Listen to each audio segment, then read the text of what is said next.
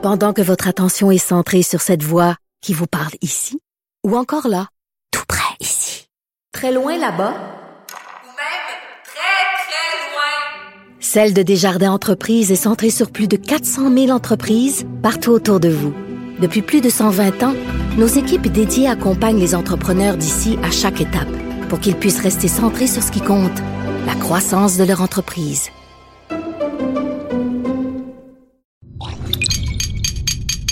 Cube Radio. Attention, cette émission est laissée à la discrétion de l'auditeur. Les propos et les opinions tenues lors des deux prochaines heures peuvent choquer. Oreilles sensibles s'abstenir.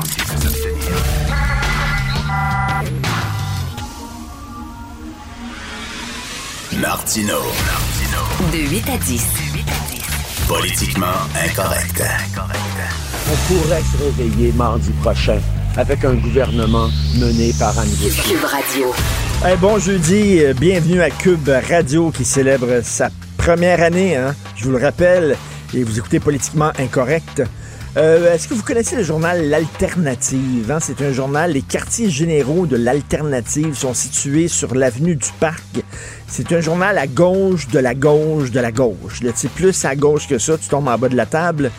Et euh, je me suis fait photographier cette semaine, c'était une joke. Euh, Yves-François Blanchet du Bloc québécois est allé à LCN euh, accorder une entrevue, puis euh, Paul Larocque il disait, je vais vous prendre en photo pour les- deux ensemble, moi puis euh, M. Blanchet, juste pour le fun, comme ça, on va mettre ça sur les médias sociaux, il nous prend en photo. Et là, les gens d'Alternative ont écrit euh, Ah, ben, euh, parce que Yves-François Blanchet a fait, a fait un gag. Il dit euh, C'est la prochaine photo de la prochaine élection lorsque Martineau va être candidat pour le Bloc. Bon, c'est un gag. Et là, l'Alternative, le journal de gauche, de la gauche, de la gauche, a écrit en disant ben, Ça irait bien que Martineau se présente pour le Bloc parce qu'il est comme les autres candidats du Bloc. Il est islamophobe. Comme les autres. OK. Le mot d'islamophobe. OK, regardez bien ça. Il y a quelques années, quelques années de ça, Benoît Dutrisac et moi, on a participé au défilé de la fierté gay à Montréal. On était habillés en évêque, tous les deux. On était allés dans un magasin de costumes, on était habillés en évêque parce qu'on voulait rire de l'homophobie de l'Église catholique. Puis là, on était sur un char allégorique, lui puis moi, puis on faisait semblant de bénir les gens euh, qui sont là euh, sur le bord de la rue Sainte-Catherine. On s'est bien amusé, c'était super le fun. Et est-ce que j'ai été traité de christianophobie? Est-ce que quelqu'un a dit Ah, il est christianophobe, lui? Non. Tout le monde a dit Hey, c'est cool, il critique la religion catholique, les Christi curés, puis les maudits évêques misogynes, pédophiles, homophobes. Hey, j'ai reçu des tapes dans le dos. Les gens, pendant des semaines, m'en ont parlé. Martineau, let's go. Woo, cool. Critique la religion catholique. Tu critiques l'islam? Islamophobe. Raciste. Hello? C'est la même affaire. C'est une religion qui est homophobe. C'est une religion qui est super misogyne. C'est la même affaire. Comment ça se fait qu'on a le droit de critiquer une religion, mais pas l'autre? Ah, parce qu'on a le droit de critiquer la religion chrétienne parce que c'est notre religion, puis on a le droit de critiquer la... Mais on n'a pas le droit de critiquer la religion des autres. Mais fuck you! Fuck you! Je les haïs toutes les religions. Toute la gang. Nomme-moi une religion, je les haïs, OK? J'ai critiqué les témoins de Jéhovah, la scientologie, les bouddhistes avec leur réincarnation, puis leur karma, puis tout ça, puis les protestants, puis les pentecôtistes, puis les chrétiens, et je ne me gênerai pas pour critiquer l'islam. Et le, truc de d'islamophobe, c'est censé nous faire fermer la gueule. Ça, c'est comme, là, t'es censé d'avoir peur de ça. Ah, il m'a traité d'islamophobe. hein. Je suis désolé, je m'excuse, puis tout ça. Je ne m'excuserai pas. Je vais autant critiquer. Et je me souviens qu'au lendemain du défilé de la fierté gay, j'avais croisé Gilles Proux. Gilles Proux m'avait dit Ouais, je t'ai vu avec du Trisac en train de rire, la religion catholique. Il dit Est-ce que tu aurais eu le guts, Richard, de t'habiller en imam et de faire ça? Comme du Trisac aurait pu s'habiller, mettons, en, en, évêque, puis moi en imam, puis mettons, on aurait demandé à un troisième de s'habiller en, rabbin. Ça aurait été drôle. On, aurait, on aurait ri de- des trois religions homophobes. Puis j'ai dit, t'as bien raison, Gilles, t'as bien raison. C'est vrai que j'y aurais pensé à deux fois. Pourquoi? Pourquoi? Une religion. On a le droit de critiquer les religions. Je reviens là-dessus, là. Là, ça fait quoi? 8, 9, 10 candidats qui ont dit pardon, mon oncle, puis qui ont dû se mettre à genoux parce qu'ils ont retweeté des, des tweets qui critiquaient la religion. On a le droit de critiquer l'islam. On a le droit de critiquer la religion catholique. Et je, vraiment, je m'en torche de ces accusations-là d'islamophobie. C'est un mot qui a été inventé par les islamistes radicaux, puis excusez le pléonasme. Islamistes radicaux, c'est comme descendre en bas et monter en haut. Alors, une- euh, ben. Alors, euh, c'était inventé par eux autres pour fermer la gueule aux gens qui voulaient critiquer l'islam. C'est tout. Voyons donc. Je ne comprends pas cette affaire-là. Il n'y a jamais eu quelqu'un qui a été attaqué par la christianophobie. Et dans l'histoire du Québec, dans l'histoire du Québec, Dieu sait que s'il y a des gens qui ont critiqué la religion catholique, c'est bien les Québécois. Pourquoi? Parce qu'on en a souffert. On en a souffert. Mes, mes, parents, ils ont, eu seulement deux enfants. Ils se sont fait chier. On demeurait en face d'une église. Le curé venait voir mes parents en disant Vous empêchez la famille, vous n'avez pas assez d'enfants parce qu'il fallait en faire plus. Il n'y en avait rien que deux. Puis tout ça, ma mère voulait pas plus que deux enfants. Mon père non plus. C'est bien correct. Mon père a pogné le curé, puis il l'a crissé dehors sur le balcon, puis il a dit Je veux pas te dire quoi faire dans ton église, viens pas te dire quoi faire chez nous. On était vraiment là, écœurés par les curés. Puis, c'était, ça fait partie de notre histoire de critiquer la religion et dire Regarde, la religion, c'est une affaire privée, c'est pas une affaire publique. Puis on a le droit de dire ça envers l'islam. Et au sein même des musulmans, Saint-Christy de bordel, comment de fois il va falloir le répéter, au sein même des musulmans, il y a ces discussions-là. Il y a des femmes de culture musulmane qui critiquent eux autres même leur religion. Ils ont le droit. Est-ce qu'ils sont islamophobes, eux autres? Ils sont musulmans, Christy. Si vous saviez, les gens qui me traitent d'islamophobe, promenez-vous avec moi deux jours. Rien que deux jours. Promenez-vous avec moi. Vous allez voir des Tunisiens, des Marocains, des Algériens qui vont venir me voir. Merci, M. Martineau. Merci de dire tout haut ce qu'on pense tout bas. On a fui notre pays à cause de ces gens-là. On était écœurés de l'islam radical. On a fui notre pays. On arrive ici et vous les recevez à bras grands ouverts et vous vous mettez à genoux devant eux. Merci d'être avec nous. C'est des gens de culture musulmane qui me disent ça. On a le droit de critiquer toutes les religions et j'irai même plus loin. On a le devoir de critiquer toutes les religions. Point final. Je ne m'excuserai jamais de ça.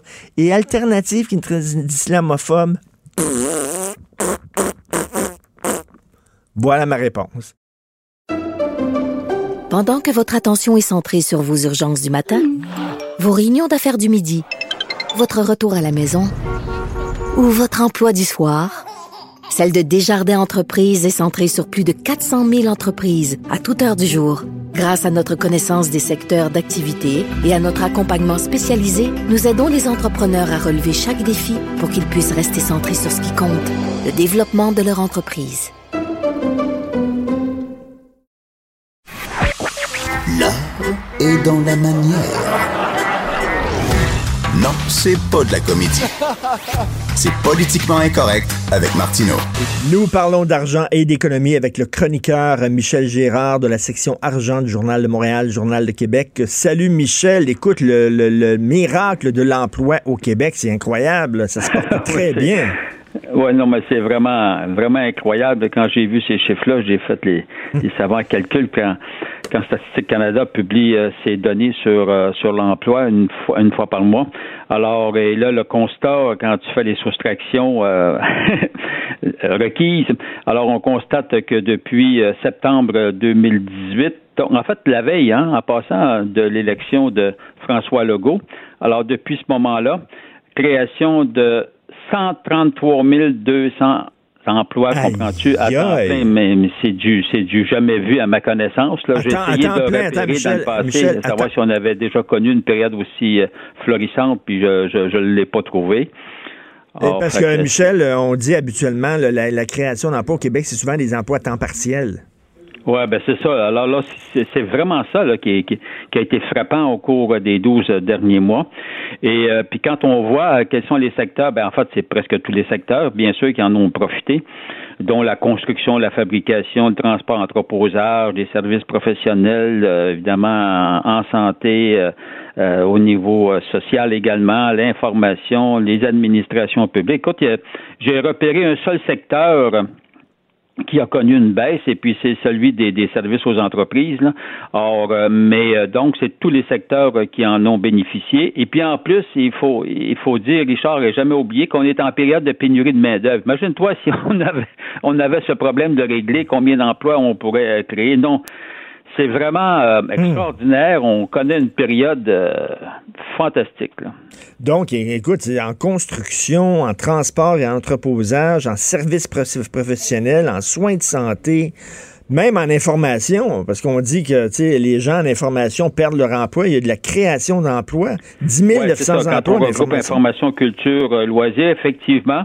Or, non, ça bourdonne de, de, de partout. Puis pour sais, parce que là, évidemment, on lance des gros chiffres, puis on se dit, ouais, mais c'est quoi là, par rapport à ce qui existe? Ben, justement, aujourd'hui, là, dans, la, page qui est consacrée à, ce miracle de l'emploi, là, euh, tu sais, je, donne, je, publie un, tableau où je remonte sur euh, les sept dernières années, puis on voit là que, le 130 000, le 133 000 emplois à temps plein se démarque vraiment nettement. Euh, il n'y a aucune comparaison. Et euh, d'ailleurs, pour te montrer, là, pour apprécier euh, l'envergure de cette création d'emplois-là, euh, à 133 000, 130 000, là, ça dépasse, c'est plus de la moitié de ce qui a été réalisé comme création d'emplois pendant les quatre ans et demi de pouvoir du, de, du précédent gouvernement de Philippe Couillard. Hmm. Puis encore là, sous Philippe Couillard, qui a créé 238 000 emplois, c'est reconnu pour une telle période comme étant une très bonne performance. imagine-toi comment on s'enligne. Alors, euh, le problème que François Legault va avoir maintenant, écoute, là, c'est parce que les attentes vont être élevées, là. Ben oui. Puis, puis entre toi et moi, il ne pourra pas maintenir euh, ce rythme-là. C'est, ben pas possible. On, va, on va manquer littéralement de, de, main-d'œuvre. Je te dis pas si on n'avait pas un problème de pénurie de main-d'œuvre on pourrait pas continuer, évidemment, au niveau de, la création d'emplois, à, connaître encore une forte augmentation, mais regarde, il faut régler notre problème. En tout cas, bref, c'est une sacrée bonne nouvelle. Michel, tu sais comment c'est, quand, quand l'économie va bien, les politiciens en poste, ils disent c'est grâce à nous, puis quand l'économie va mal, les politiciens en poste disent ah, c'est pas de notre faute, c'est à cause du contexte. Bon, jusqu'où c'est grâce euh, aux, politiques qui ont été adoptés? Moi, je pense que c'est un tout, euh, Richard c'est l'ensemble, c'est euh, mais mais c'est sûr que c'est directement relié à la croissance économique. Puis, tu sais, les gouvernements, les gouvernements mettent en place des mesures. Les gouvernements, alors, évidemment, ça joue là-dedans. Puis là, ça crée un dynamisme. On le sait, là, on, vit, il y, a, vraiment un dynamisme. Mais c'est pas seulement tu vois, euh, bon, euh, parfait pour le Québec, on connaît un boom, mais également chez nos voisins ontariens, nos cousins ontariens, également, ils connaissent un boom parce que Écoute, durant les 12 derniers mois, ce qu'il faut retenir, c'est que le Québec et l'Ontario, à eux deux, là, à eux deux, ils ont créé 86% euh, des emplois au Canada. Fait que ça te montre qu'on est les deux provinces les plus actives. Mais mm. alors, et, c'est évidemment euh, ces deux provinces-là, quand là tu fais référence, mettons, à la campagne, à la présente campagne électorale. Samedi dernier, je publiais un article où je faisais le décompte, j'ai fait l'exercice que euh, sous euh, sous Justin Trudeau, euh, est-ce qu'il s'est créé beaucoup d'emplois à comparer à l'ancien gouvernement Harper, tu sais, pendant des périodes correspondantes? Et puis effectivement, sous Justin Trudeau, écoute, c'est une année, je me, je me demande si c'est pas si c'est pas là aussi un, record. Euh, pendant pendant ces quatre ans de, de règne, 1 142 700 emplois qui ont été créés euh, sous Justin Trudeau. Alors euh, donc, écoute, c'est presque le double de ce qui s'était créé sous sous l'ancien gouvernement Harper. Mais maintenant, il y a tellement de facteurs qui viennent jouer. Tu vois, tu as des provinces comme le Québec et l'Ontario qui connaissent des bonnes périodes. Tu as d'autres endroits, on le sait, au cours des dernières années, tu as l'Alberta qui était la province la plus florissante qui a connu des difficultés à cause évidemment de l'effoirement du prix du pétrole à un moment donné. Donc, euh, et euh, tout est relatif, sauf qu'on est dans une extraordinaire période. Et il faut dire que mondialement et du côté des États-Unis, l'économie est en forte croissance. Notre économie dépend de celle des Américains. Donc, tu vois, c'est un tout. Mais encore faut-il que les politiciens en place ne viennent pas mettre des bâtons dans les ben Oui, mais, mais tu sais, je, je lisais tes textes sur l'emploi, puis j'ai compris quelque chose, parce que je trouve qu'il n'y a pas vraiment de, c'est pas une campagne très passionnante. Les gens sont pas vraiment passionnés par la campagne électorale. Puis je me dis peut-être parce que parce que ça va bien au Canada, ça va relativement bien. On n'a pas de gros problèmes, tu sais. Non, mais mais mais tu touches un bon point. C'est vrai, on n'a pas de on n'a pas de catastrophe. Au ben contraire, euh, non, il n'y a pas. Euh, alors c'est pour ça que c'est dommage, mais l'emploi ne compte pas tellement dans la présente campagne. C'est étonnant. Du tout. Oui, ben c'est ça. on, en a parlé l'autre jour. on, on, parle pas de pénurie de main-d'œuvre, pourtant c'est un problème majeur. On n'en parle ben pas, on parle pas de création d'emplois. Euh. C'est vrai, non, mais tu as raison, c'est vrai. On a oublié ça. On a mis ça. Tu sais, ça va bien, donc on n'en parle pas. En tout cas, bref. Mais non, on parle pas de ça, on parle pas de politique internationale non plus dans cette campagne-là. Euh, c'est vraiment une campagne très bizarre, mais donc ça, ça va très bien. Mais écoute, tout ce qui monte redescend. On le sait, c'est une loi de la physique, Michel. À un moment donné, ben, ça sera pas tout le temps comme ça. Euh, sous euh, François Legault, euh, la barre est rendue très haute. Là, combien d'emplois? Parce que là, l'an prochain, on va vérifier combien s'est-il créé d'emplois lors de sa deuxième année, de sa troisième puis de sa quatrième année. Et entre nous, et lui qui, est comptable de profession, il sait compter, donc il, il, doit être très conscient du défi qu'il a finalement. Ben oui, écoute, là, sous, sous Trudeau, 1 142 700 emplois. Et tu dis que finalement, aux États-Unis, pendant que votre attention est centrée sur vos urgences du matin, vos réunions d'affaires du midi, votre retour à la maison ou votre emploi du soir, celle de Desjardins Entreprises est centrée sur plus de 400 000 entreprises à toute heure du jour. Grâce à notre connaissance des secteurs d'activité et à notre accompagnement spécialisé, nous aidons les entrepreneurs à relever chaque défi pour qu'ils puissent rester centrés sur ce qui compte, le développement de leur entreprise l'économie va bien. Donc, il est fou furieux, Donald Trump, mais quand même, économiquement, le pays va bien. Ouais, mais non, mais le pire, non, mais lui, parce qu'il faut dire, il faut dire, bon, lui, Donald Trump, c'est un bon en soi. en soi, ça peut être un obstacle. Ben mais, mais, mais, cela dit, au plan économique, il faut dire que son équipe qui est derrière, avec son secrétaire du Trésor, euh, McNaughton, euh, m'a dit qu'en affaire, ils ont mis en place des mesures qui ont fait finalement, euh, qui a été très créatrice d'emplois. Ils ont baissé les impôts, ils ont fait, en tout cas, bref, euh, de, depuis, depuis qu'il est, qu'il est à la présidence, Donald Trump, mais son équipe économique de, sous lui a été très efficace. La preuve, c'est que l'économie va très bien, puis on voit pas quand est-ce qu'on va tomber en récession. Ben non. Mais en tout cas, euh, ça va bien. Peut-être, ça explique peut-être pourquoi on, on, sent une, telle torpeur euh, des gens vis-à-vis. Tu sais, quand ça va mal dans ton pays, tu te passionnes pour la politique, mais on regarde finalement, même, le beau, as beau aimer ou pas aimer Trudeau, les choses vont assez bien quand même au Canada. Les choses vont assez bien économiquement au Québec. Donc, on, se croise les doigts. Euh, merci beaucoup, Michel. Merci. Salut. Michel Gérard, donc chroniqueur économique euh, du Journal à Montréal, Journal de Québec. c'est vrai, on n'a pas parlé d'économie dans cette campagne-là, absolument pas. On n'a pas parlé de pénurie de la main-d'œuvre. Pourtant, on aurait pu en parler. Il y a des gens qui disent qu'il faut baisser le taux d'immigration. Maxime Bernier, par exemple, il faut baisser le taux d'immigration. Là, il aurait pu dire, ses, opposants auraient pu dire, ben là, voyons donc, il y a une pénurie de main-d'œuvre. On manque de main-d'œuvre. Il y a des restos qui ferment. Il y a des commerces qui ferment parce qu'on manque de main-d'œuvre. Puis vous voulez baisser l'immigration. Au contraire, il faut en avoir plus. on aurait pu, je ne dis pas que c'est la solution, là, mais on aurait pu avoir ces débats-là. Même chose pour la politique internationale. Euh, je lisais un texte là-dessus en disant on a-tu parlé de politique internationale? Pourtant, la Chine, la Russie, ce qui se passe en Syrie, les relations avec Donald Trump, euh, l'ALENA qui n'a pas encore été signée, euh, etc. C'est une drôle de campagne. On dirait qu'on a parlé beaucoup de la loi 21. Et à, travers la loi 21, bien sûr, c'est tout le discours sur la société distincte du Québec. C'est vraiment ça. Est-ce que au Canada, le Québec peut faire, peut se gérer comme il veut? Ça a été comme un des thèmes centraux de cette campagne-là. C'est une campagne très bizarre, mais bref, le miracle de l'emploi, mais c'est tout le temps la même affaire. hein. Les politiciens, quand ça va super bien, se pètent les bretelles. Regardez, nous avons pris d'excellentes décisions. Si l'économie va bien, c'est grâce à nous. Puis tout à coup, l'économie va mal. Ah, non, non, on n'est pas responsable, c'est le contexte. Ben, OK, d'abord, ça, si ça marche d'un bord, ça peut marcher de l'autre. Si c'est le contexte qui fait en sorte que l'économie va mal, ça se peut-tu que ce soit le contexte qui fait en sorte que l'économie va bien? Ça se peut-tu que c'est pas à cause de vous, c'est pas grâce à vous, ça n'a rien à voir avec les politiques que vous avez prises, que l'économie va juste bien parce que c'est le contexte mondial, puis etc.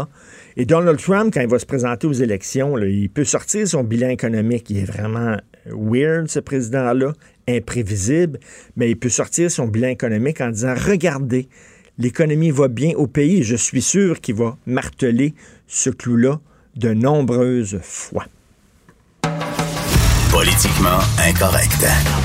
À Cube Radio et sur LCN, le commentaire de Richard Martineau avec Jean-François Guérin. Cube Radio.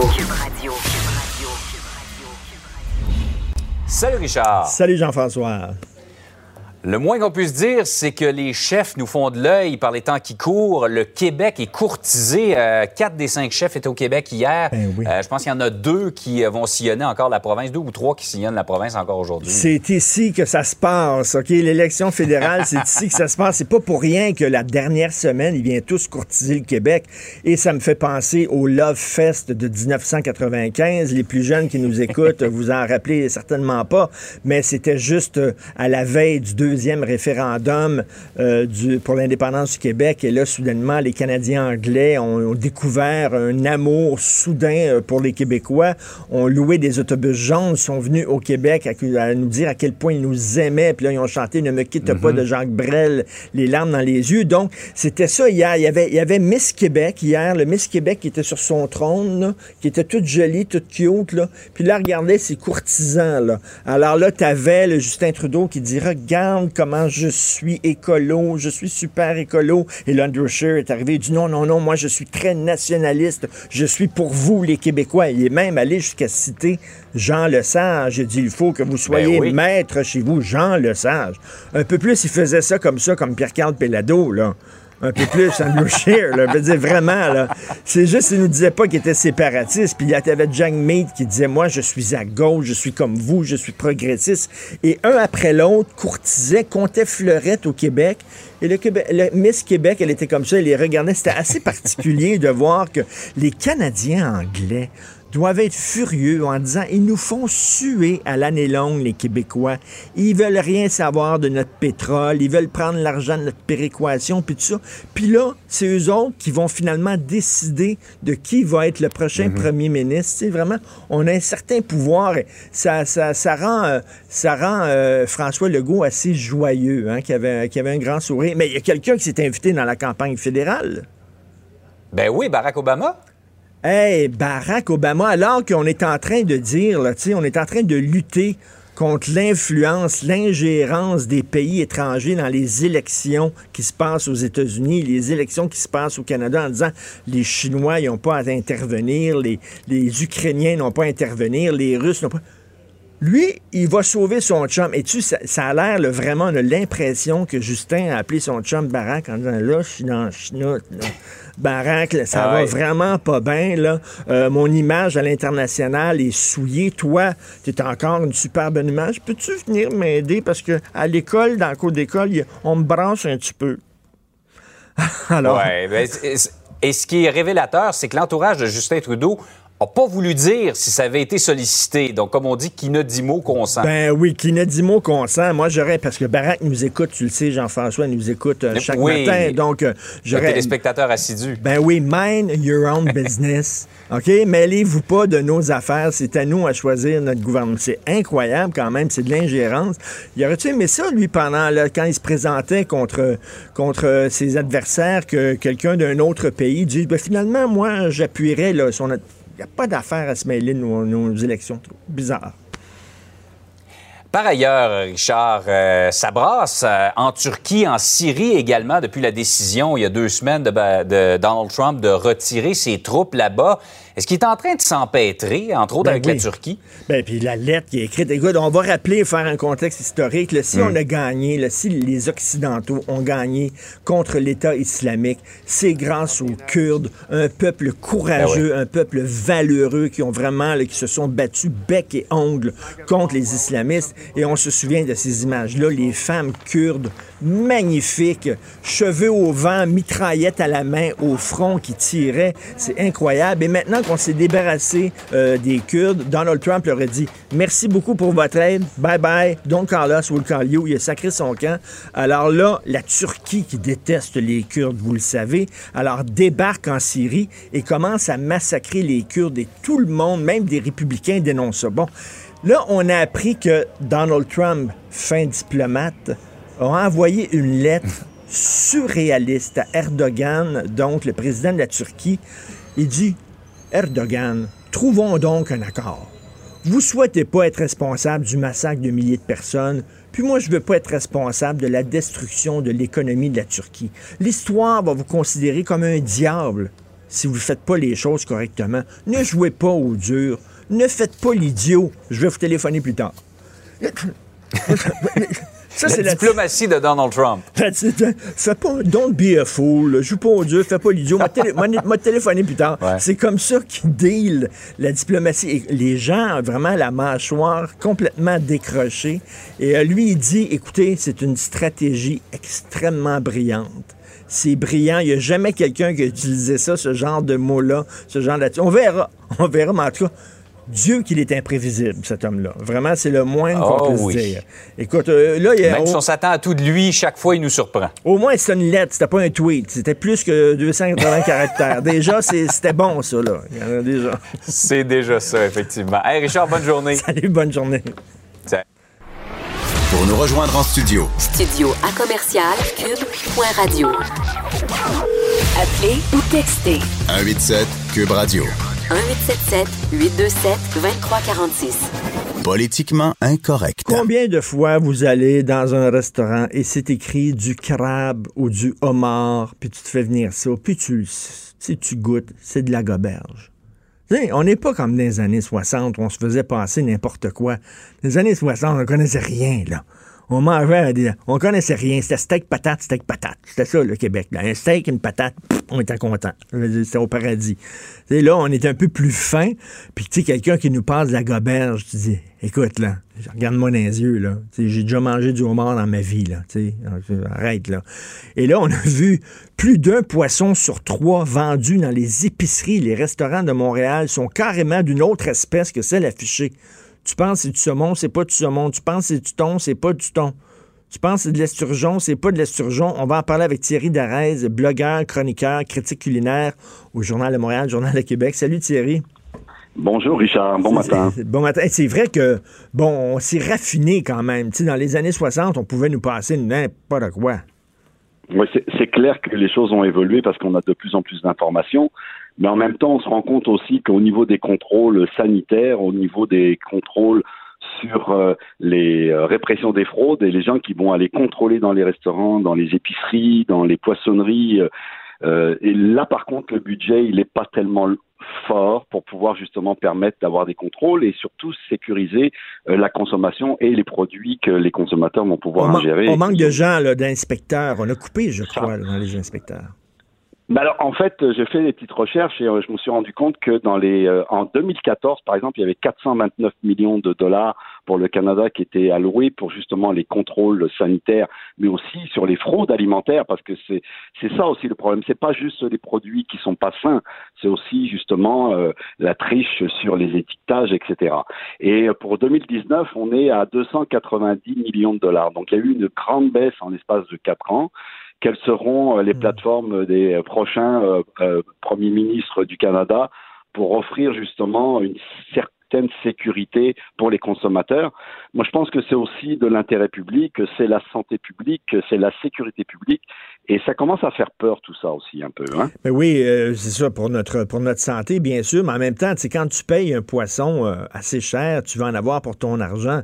Euh, tu sais, je parlais de la goberge, tu on connaît tout ça, Thierry, là, il faut pas se le cacher, il y a beaucoup de restaurants qui faisaient passer du homard, de la goberge pour du homard ou du crabe. Oui, surtout quand c'est mélangé avec une sauce à la crème, des champignons, Ben oui. puis d'autres fruits de mer. On rajoute deux, trois crevettes là-dedans, et voilà, ça fait une coquille de fruits de mer au homard. Le homard, on le cherche.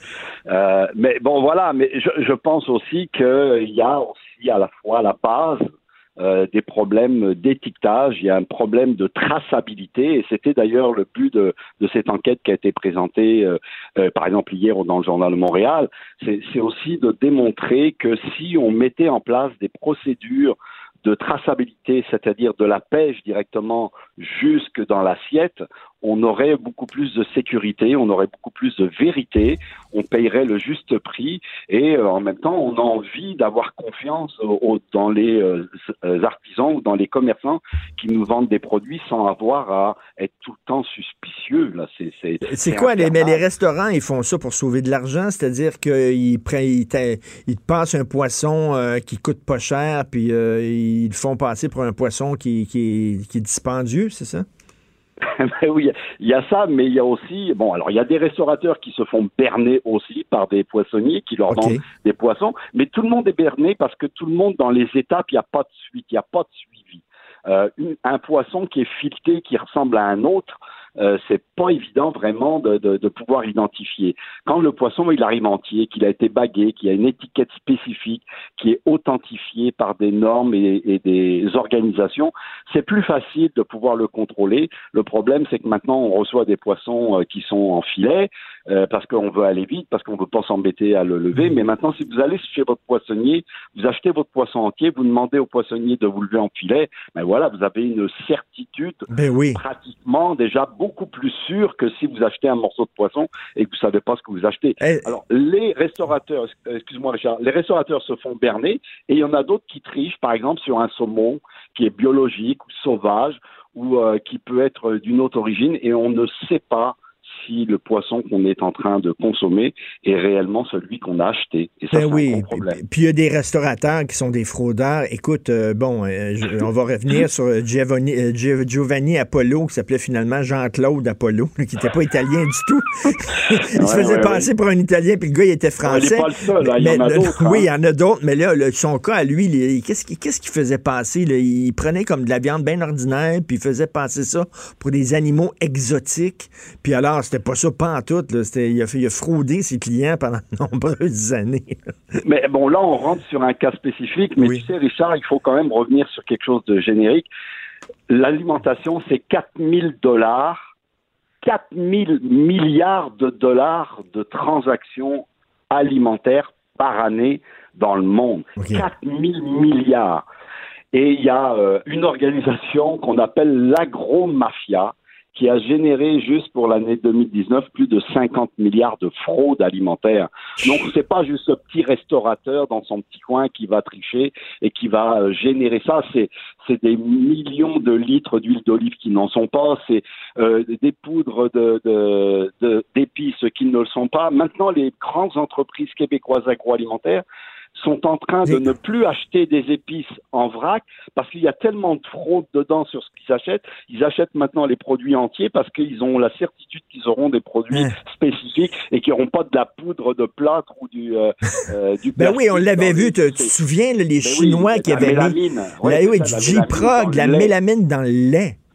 C'est, dégueulasse. Donc, ça représente des milliards et des milliards de fraudes. L'organisation de la mafia et les organisations criminelles se sont emparées de ce médium-là qu'est l'alimentation parce que ça génère énormément de profits. Mais c'est surtout parce qu'il n'y a pas de contrôle. Si on mettait des normes, des contrôles fermes et des amendes euh, importantes. Par exemple, le Canada donnait des amendes de 500 dollars s'il y avait des fraudes alimentaires, mais 500 pièces, qu'est-ce que tu veux faire avec 500 pièces Ben de, oui. de punition? Alors maintenant, ça peut aller jusqu'à 500 000 dollars de pénalité. Bon, voilà, on parle, effectivement, mais là encore, deux, trois ans, c'était 500 pièces te pogner. Mais là, mais là, tu parlais d'agro-mafia. Effectivement, il y a beaucoup d'argent à faire. Donc, on sait, les organisations criminelles, là, s'ils peuvent faire de l'argent, ils vont investir ce secteur-là. Donc, il y, a- il y des genres de mafia là-dedans qui vendent absolument n'importe quoi. Oui, puis en plus, euh, ça a des conséquences très, très graves. hein. On sait que chaque année dans le monde, il y a plus de 350 000 personnes qui meurent sur de- les produits avariés. Hmm. 350 000 personnes, c'est 150 000 enfants, ça, qui meurent chaque année parce qu'ils ont mangé de la nourriture avariée ou qui n'était pas conforme sanitairement parlant. C'est hallucinant, là. C'est des problèmes de société globale, c'est des milliards d'évasions fiscales, c'est des milliards de, qui vont dans le crime organisé. C'est plus euh, quelqu'un qui va vendre un peu de drogue sur le coin de la rue, etc., qui génère des milliards pour euh, euh, le crime organisé. Non, maintenant, c'est des millions de containers de produits qui sont fraudés, qui ne sont pas bien étiquetés. C'est de l'huile d'olive qui n'en est pas. Euh, là, on est le matin, le café, là, un café brésilien, un café colombien. Euh, on achète euh, tant de, de, Mm. dollars pour la livre de café. On ne sait même pas si, c'est des origines, etc. Alors voilà, il faut, à mon avis, donner les moyens aux organisations de contrôle euh, de pouvoir surveiller ça, donner des pénalités pour rassurer. Tout à rassurer fait. les Non, non, tout à fait. Le, lutter contre ces, ces crimes-là, comme on lutte contre les, les crimes économiques, con- comme on lutte contre le crime organisé. Et, et- et écoute, c'est pour ça que beaucoup de restaurateurs, tu sais, des fois, on rit quand on regarde un menu, là, c'est écrit, mettons, les, un, un steak avec des asperges de M. Dupont. On rit de ça en disant on s'en foutu de M. Dupont, ses asperges. Non, mais ça montre justement que le restaurateur, il y a, il y a un lien personnel avec un producteur. Il connaît ses produits, il lui fait confiance. Il sait que M. Dupont fait des bonnes asperges qui sont bonnes pour la santé. Donc, c'est important, de, quand on va manger dans un restaurant, de savoir que le restaurateur a vraiment des contacts avec des producteurs là, locaux? Bah, ça, tu, tu as entièrement raison. Et, et effectivement, il y a une tendance justement à mettre en évidence les producteurs. On est aussi dans une pensée globale actuellement où euh, justement la proximité des, des ingrédients, euh, le locavore, les produits biologiques, etc. Et tout ça fait en sorte que on peut rassurer le consommateur. Mais bon, je parlais un jour avec le, euh, une entreprise qui fait par exemple le cerf de Boileau. Il y avait tellement de restaurants et de menus avec le cerf de Boileau que ça y aurait pris 22 entreprises comme lui pour arriver à fournir le cerf de Boileau. Donc, on- da- bon, tu comprends, il y a de la triche partout tout le temps, mais il faut, je veux pas faire le, le, le, le chialeux ce matin, mais en même temps, je pense qu'il faut remettre justement du contrôle. Si on, on, on a plus de contrôle, si on a plus de moyens pour démasquer les fraudeurs et démasquer les fraudes, et qu'on donne euh, plus de, de contrôle aux gens qui vont nous permettre d'acheter les yeux fermés, parce qu'il faut quand même euh, Qu'est-ce qu'on va faire maintenant? On va arriver à l'épicerie puis on va plus être capable de, de, de choisir un ingrédient. Il y a 10%, dans, tu rentres dans un supermarché là, il y a 10% de produits qui sont une fraude. Ah oui. Un produit sur 10 est une fraude alimentaire. Ah oui, wow. C'est hallucinant. Là. Il va falloir qu'on qu'on ait une prise de conscience euh, générale, qu'on puisse se, rendre compte de l'ampleur de la chose. Et puis, c'est pas obligatoirement les produits bio qui vont régler le problème, parce que là Il y a aussi, de la fraude bio, aussi dans le bio, il y a de la fraude aussi parce que les gens, ils, ils avaient la certification bio, ils l'ont plus, ils continuent à le vendre comme des produits bio, ils ont des contrôles trois ans plus tard, mais pendant ce temps-là, ils n'ont profité pendant trois ans. Et sais-tu combien il y a de personnes qui contrôlent euh, les- la certification bio au Québec euh, Non, non. Richard? Non. Une. Il y a une personne qui. Une. écoute, Ah, euh, fait que, pas les écoute, chiffres pour 2019, mais pour 2017, il y avait au Mais Québec Thierry, une seule personne on qui doit-tu- était pour contrôler. On doit-tu se voilà. faire entuber, là? Tu sais, ils nous disent c'est c'est de la Euh, viande ben- bio puis des affaires comme ça. Moi, je serais curieux de savoir si c'est vraiment bio. Hey, merci beaucoup, Thierry. Ça me fait plaisir. C'était vraiment Richard. intéressant. Merci beaucoup. Bon appétit. Merci Thierry Darès, blogueur, chroniqueur. C'est vrai qu'on on a, on a développé un goût. On n'est plus aussi tata qu'on était. Avant, c'était du steak bouilli, comme je dis, des patates. Moi, Fred, moi, d'après moi, là, on a commencé à devenir gastronome le jour où le kiwi est rentré au Québec. Tu sais, le kiwi, c'était le premier fruit exotique. On regardait ça, il y avait du poil dessus. Ça ressemblait à une gosse de singe. C'était vert à l'intérieur. Puis le piment d'Espelette aussi.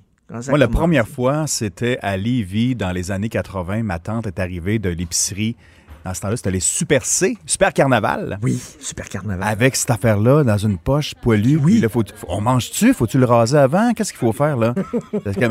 Faut-tu cuire ça ou... euh? Exactement. C'était comme le premier truc. Là, on a commencé à se déniaiser. Parce qu'avant, c'était les pommes. Les pommes, les pêches, les poires. Le kiwi. La pomme poire aussi, qui est super bonne. Oui. Après ça, on s'est déniaisé. Puis là, à cette heure, là, le piment d'Espelette, puis ci, puis ça, là, ça se peut plus. Là, avec euh, des, du sel cueillis par des moines tibétains albinos au sommet d'une montagne en Mongolie. C'est vraiment n'importe quoi maintenant. Vous écoutez politiquement incorrect. Pendant que votre attention est centrée sur vos urgences du matin, vos réunions d'affaires du midi, votre retour à la maison ou votre emploi du soir, celle de Desjardins Entreprises est centrée sur plus de 400 000 entreprises à toute heure du jour. Grâce à notre connaissance des secteurs d'activité et à notre accompagnement spécialisé, nous aidons les entrepreneurs à relever chaque défi pour qu'ils puissent rester centrés sur ce qui compte, le développement de leur entreprise. Martino, le seul qui peut tourner à droite sur la rouge à Montréal. Politiquement incorrect. Mais c'est politiquement correct de l'écouter. Alors, chaque semaine, nous discutons d'actualité avec l'essayiste Jérôme Blanchet-Gravel qui est avec nous. Salut Jérôme. Salut Richard. Écoute, euh, Obama qui appuie euh, Trudeau, et peux-tu se mêler de ces maudites affaires? Ben oui, c'est drôle. On parle depuis euh, avant la campagne électorale, on parlait de l'ingérence euh, plutôt de la Chine ou évidemment des méchants russes. Ça, ça revient toujours. Hein. c'est, le thème euh, classique. Mais les Chinois, c'était sérieux. Tu te, tu te souviens, il y avait même il y a un ancien ministre libéral qui était là en Chine pour pour se faire conseiller en fait pour, sur les meilleures manières de faire réélire les libéraux. Donc c'était ah sérieux les, les, les menaces d'ingérence de la Chine. et là, Obama qui qui, euh, bon, qui appuie euh, le, progressiste Justin Trudeau. Euh, est-ce que c'est un vrai cas d'ingérence? Parce que c'est comme ça que c'est interprété sur les réseaux sociaux. Je ne sais pas si tu as vu, mais vraiment, ça soulève un véritable tollé. Ben les gens sont choqués de, de voir ça. Euh, aussi, euh, ce qu'on pourrait appeler la solidarité entre progressistes, euh, je ne sais pas exactement. On sait que euh, les deux, deux personnages ont entretenu ce qu'on appelle une bromance. Il paraît qu'ils ont vraiment des atomes crochus, ces, ces, deux, ces, ces deux politiciens-là. Mais, euh, mais quand même, moi, moi, moi, euh, je suis un peu comme toi. Je pense que tu penses ça, mais euh, non. je pense que les Canadiens sont assez intelligents. Je pense qu'ils ont, ils ont suivi la campagne. Non, mais, mais surtout, surtout, Jérôme, Jérôme c'est un, un, aveu de faiblesse incroyable de la part de Justin Trudeau, parce que tu sais, pas besoin d'être un génie pour comprendre que c'est l'équipe de Justin Trudeau qui a appelé Obama, vient à notre rescousse. Là, si si tu as besoin d'aller d'aller chercher ton père là, pour te défendre dans le cours d'école, c'est que ça a pas c'est un aveu de, faiblesse. Ben, c'est ce qu'on peut appeler l'énergie du désespoir. Ben oui. C'est clair qu'il y a dans cette une manœuvre. Une manœuvre politique, ça arrive en fin de campagne.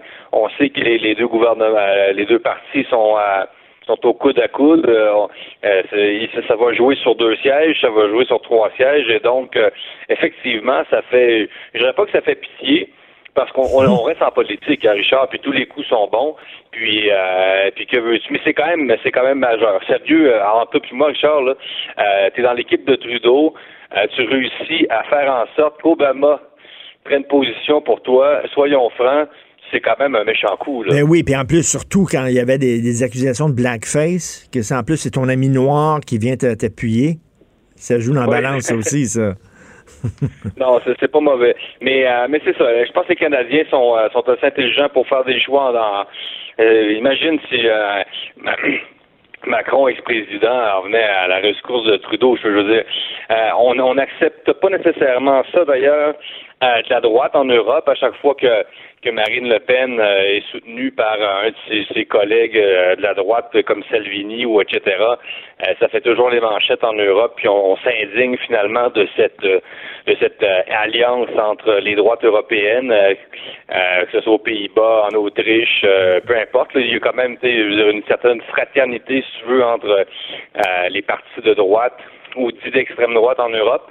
Donc, ce, qu'on n'accepte pas chez, chez la droite, et là, là, ça nous apparaît comme euh, de la grande solidarité entre progressistes. Donc, encore une fois, c'est pas la première fois qu'on en ben, parle. C'est ça, mais tu as, raison. Deux poids, deux mesures dans ça, dans ça là. Ben, tu as raison, parce que tout le monde capote. Le Steve Bannon, l'ancien conseiller de Donald Trump, qui se promène un peu partout à travers le monde pour conseiller les différents leaders de droite en essayant, en essayant de créer comme un genre de, de, de, de, de grande association mondiale des gens de la droite, puis les gens capotent là-dessus. Mais tu sais, c'est drôle. Quand l'autre côté, quand c'est l'union des forces progressistes mondiales, ça, c'est correct, par exemple.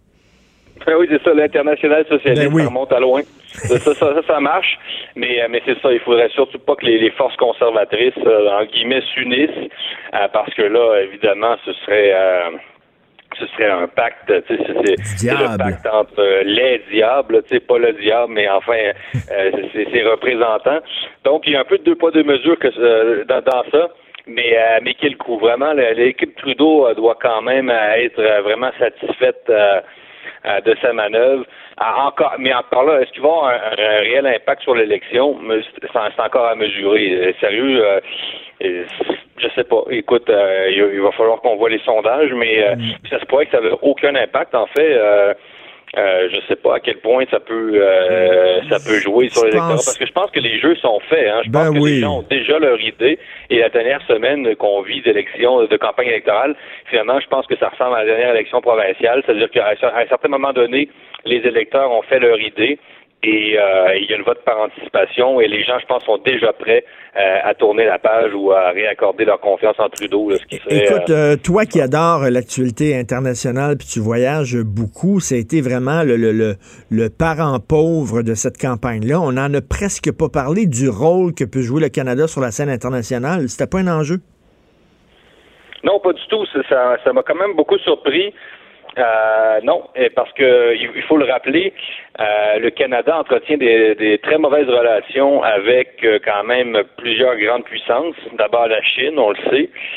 il y a l'Inde depuis le voyage catastrophique de Trudeau en Inde qui a choqué aussi beaucoup, ben, qui a choqué les Indiens, mais aussi son appui à Trudeau aux communautés sikhs extrémistes qui veulent séparer le Punjab donc la région où, euh, où il y a une majorité de, gens de confession hmm. sikh. Donc, euh, c'est une catastrophe sur le plan diplomatique. Et l'Arabie saoudite, par exemple, un pays avec lequel on n'a pas nécessairement intérêt pour euh, ben, des raisons évidentes à s'associer, là, évidemment, un pays qui respecte pas du tout les droits des femmes, les droits de l'homme en général. Donc, il y a la Russie aussi qui reste un voisin par le nord. Et les États-Unis, bon, ça s'est un peu amélioré, mais bref, le Canada, euh, en ce moment, là, dans le monde, ça va mal. Et donc, ça aurait été bien qu'on puisse faire ressortir dans les débats euh, quand même cette question-là. C'est comme si on assiste à finalement une espèce de provincialisation euh, du Canada sur la scène mondiale et que les Canadiens, à travers ça, finalement, acceptaient d'être finalement une espèce de, de, de pays qui, ben, c'est un aveu de faiblesse. Oui. Donc, euh, les, les Canadiens, évidemment, ne sont pas assez puissants pour se, euh, se mêler aux, grandes affaires. Euh, du monde et euh, non ça, ça traduit quelque chose c'est symptomatique c'est ben, c'est quoi le, le, le, le, temps le temps qu'on accordait à la politique internationale dans les débats c'est rendu maintenant à l'environnement. L'environnement est rendu tu sais c'est comme avant le Canada était leader sur la scène internationale à l'époque de Lister B. Pearson puis les casques bleus et tout ça. Et là c'est comme on veut être des leaders dans l'environnement c'est le discours de Justin Trudeau mais là c'est ça. C'est l'environnement qui a tout, tout pris non, mais tu as raison, parce que j'ai épluché, moi, les programmes, euh, tous les programmes des partis en politique étrangère pour un article, puis je les ai puis effectivement, j'étais assez surpris à chaque fois de voir que dans la, section, euh, mettons, la section euh, le Canada dans le monde, la place du Canada dans le monde, Là, on avait un thème qui sur l'environnement qui arrivait. Je comprends qu'il y a des traités internationaux, la, conférence de Paris, tout ça, à Kyoto, puis euh, que, ça, prend une dynamique, ça prend une dimension internationale, l'environnement, mais c'est pas ce qu'on peut appeler, ça rentre pas dans la catégorie en sciences politiques, la politique étrangère, comprends-tu? Quand tu fais ton bac en sciences politiques à l'université, l'environnement, ça fait pas partie euh, c'est pas ce qu'on appelle un enjeu géopolitique, comprends-tu là, euh, donc c'est quand même étonnant. Mais, euh, mais c'est ça. C'est là les Canadiens, bon, euh, se, se replient vers euh, où il y a un rôle de, mondial, de leader mondial dans l'environnement. Encore là, Richard, tu sais que Justin Trudeau atteindra pas du tout les cibles de l'accord de Paris. Là, mm-hmm. Donc, il y, a, il y, a, beaucoup de vertus aussi ostentatoires dans, dans tout ça. ça. Ça fait beau dire qu'on est pour l'environnement, mais qu'est-ce qu'on fait réellement pour ça? Et puis ça aussi, l'appui d'Obama à Trudeau, tu sais, euh, Obama qui est présent comme un grand progressiste, sérieusement, euh, Trudeau reste un progressiste de façade. Là. Ben oui, totalement, complètement.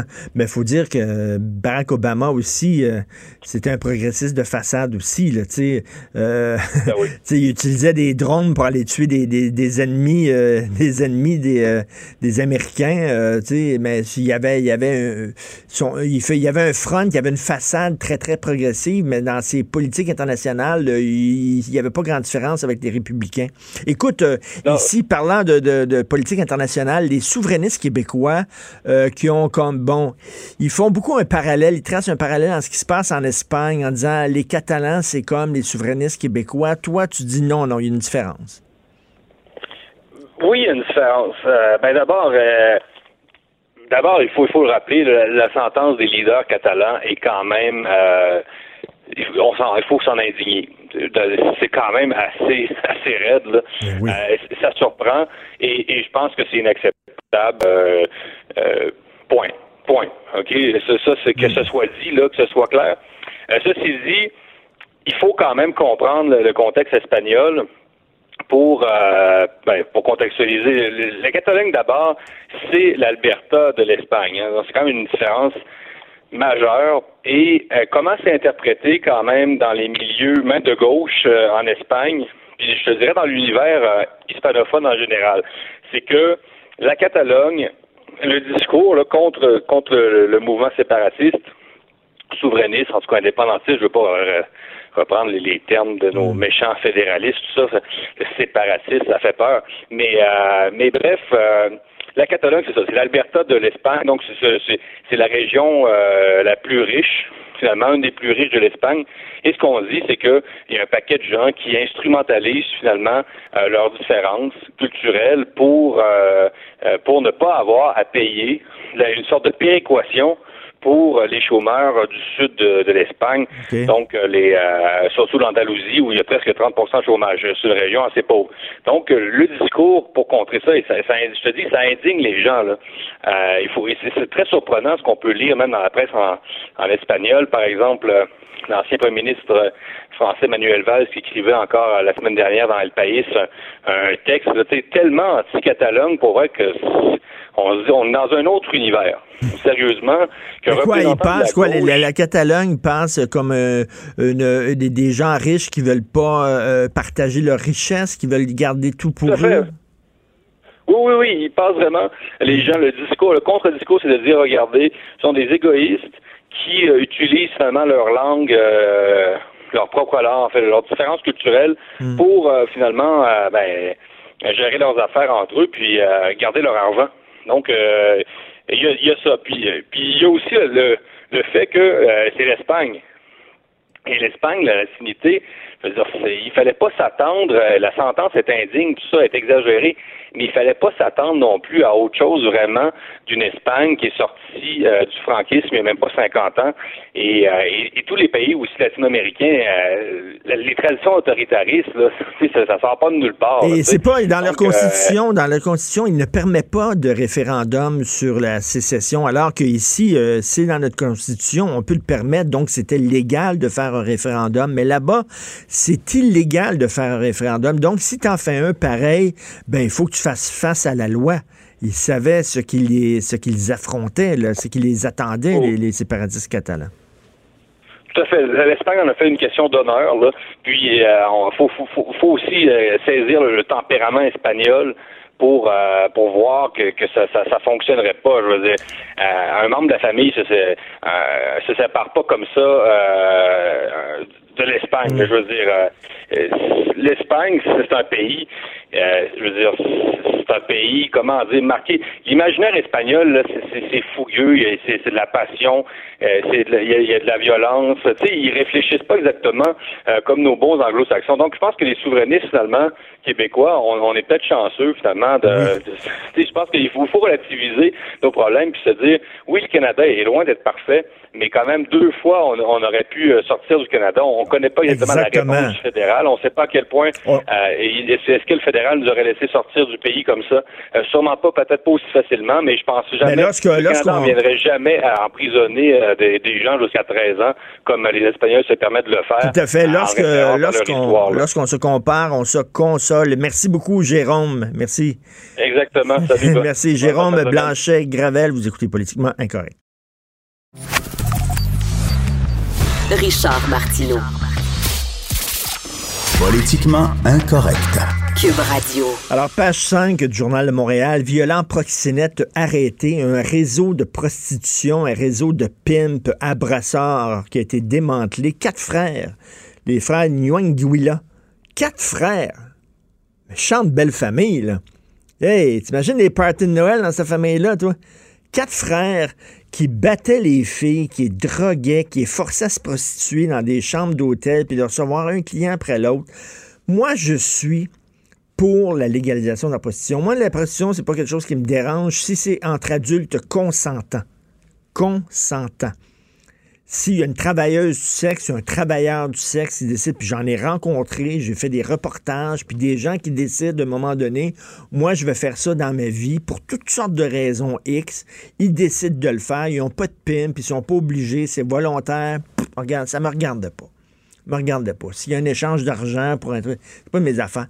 Mais taboire, quand tu vas euh, rencontrer une fille dans une chambre de motel, puis tu, tu le sais qu'elle veut pas, tu le sais que ça ne tente pas, tu le sais qu'elle est là, puis qu'elle a des échymoses, puis la pauvre petite fille, c'est un après l'autre, puis tu sais, quand tu, quand tu fais l'amour avec une fille, quand tu baises avec une fille, tu le sais si ça tente ou pas.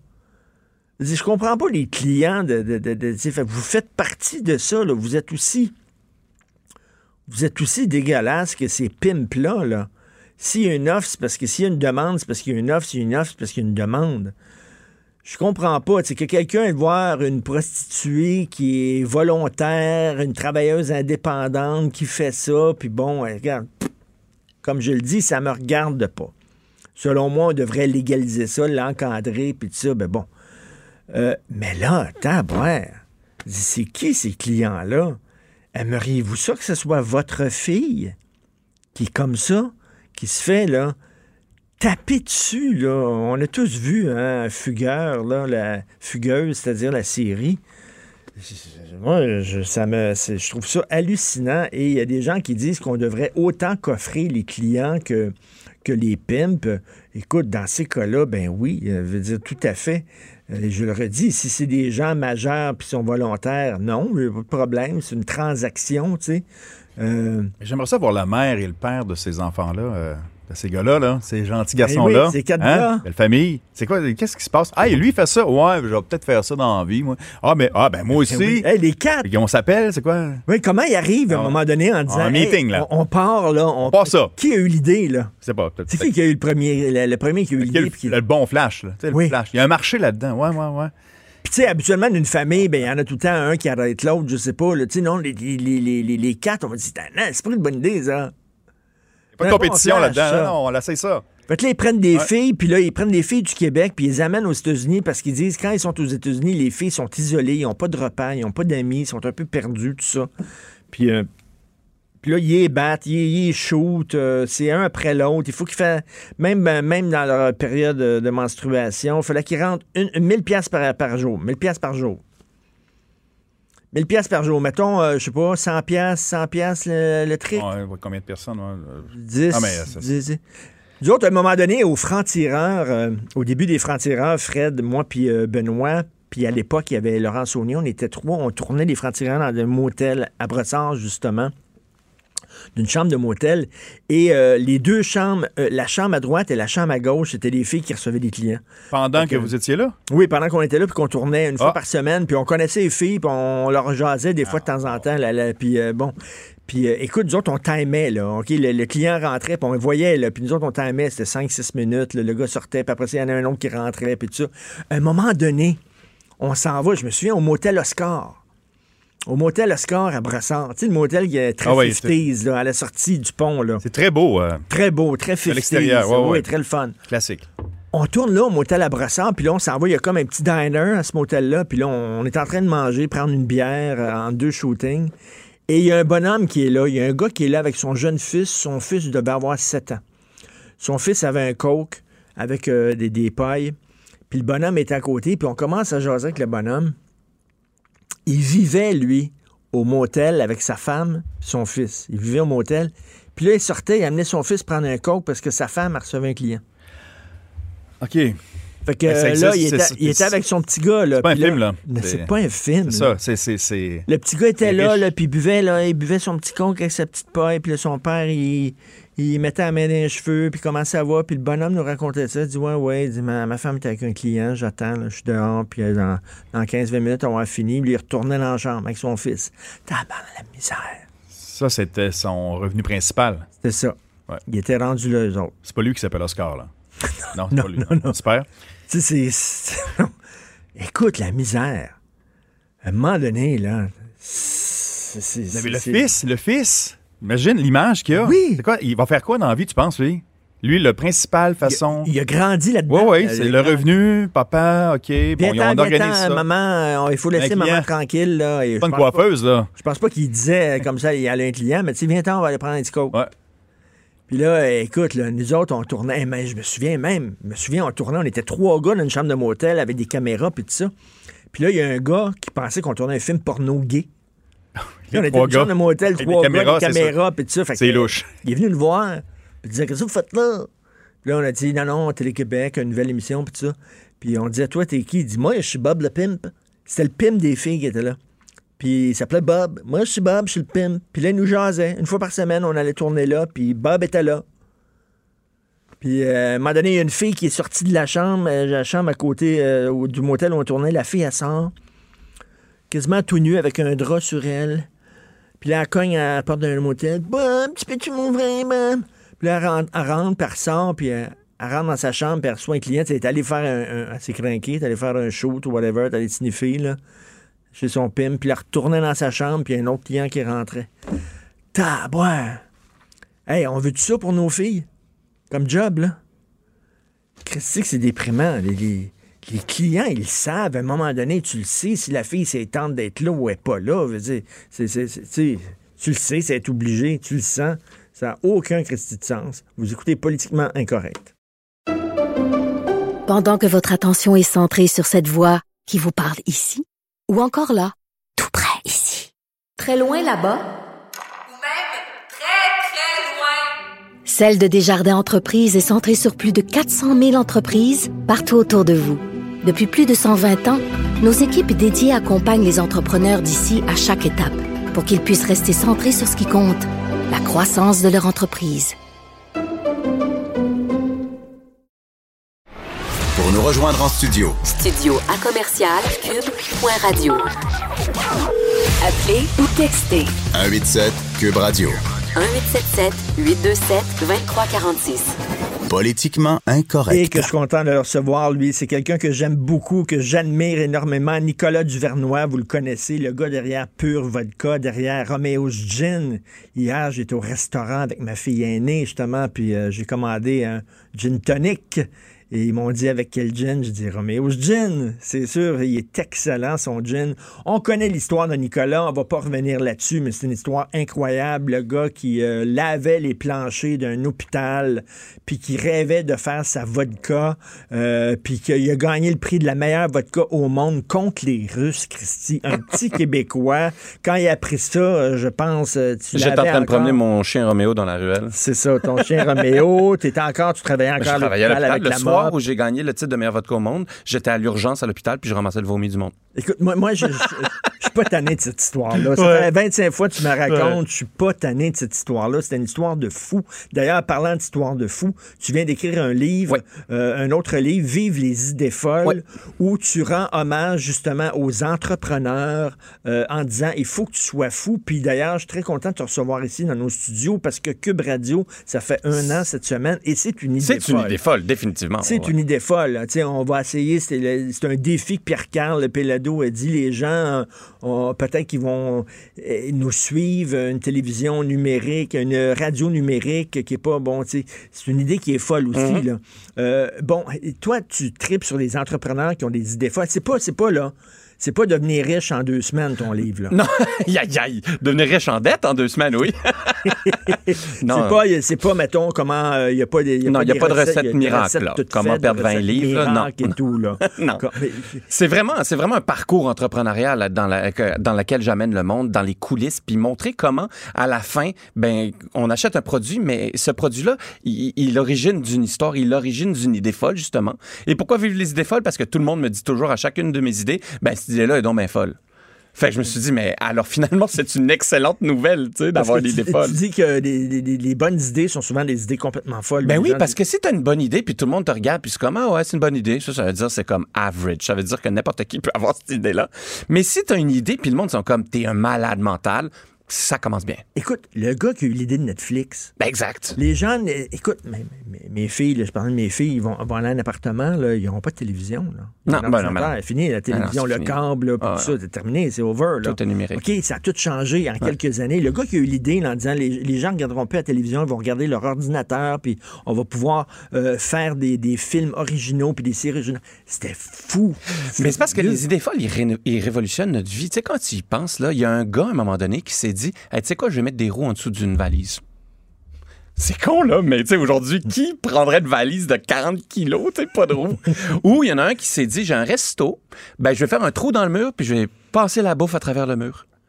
Tu sais, c'est ça une idée folle. C'est que c'est des idées, des fois, les plus simples, mais que personne n'a réfléchi, et puis qui, qui révolutionnent la manière qu'on vit. Parce que tu es obligé de faire ça comme entrepreneur. Il Mais- faut que tu arrives avec quelque chose de différent. Ben, c'est sûr. Surtout aujourd'hui, tu parles de ta fille qui a, qui a plus de télé. Aujourd'hui, le monde, on- ça va tellement vite. Puis je le dis tout le temps, en affaires, c'est pas les grands qui mangent les petits, c'est les rapides qui mangent les lents. Ça, c'est vrai.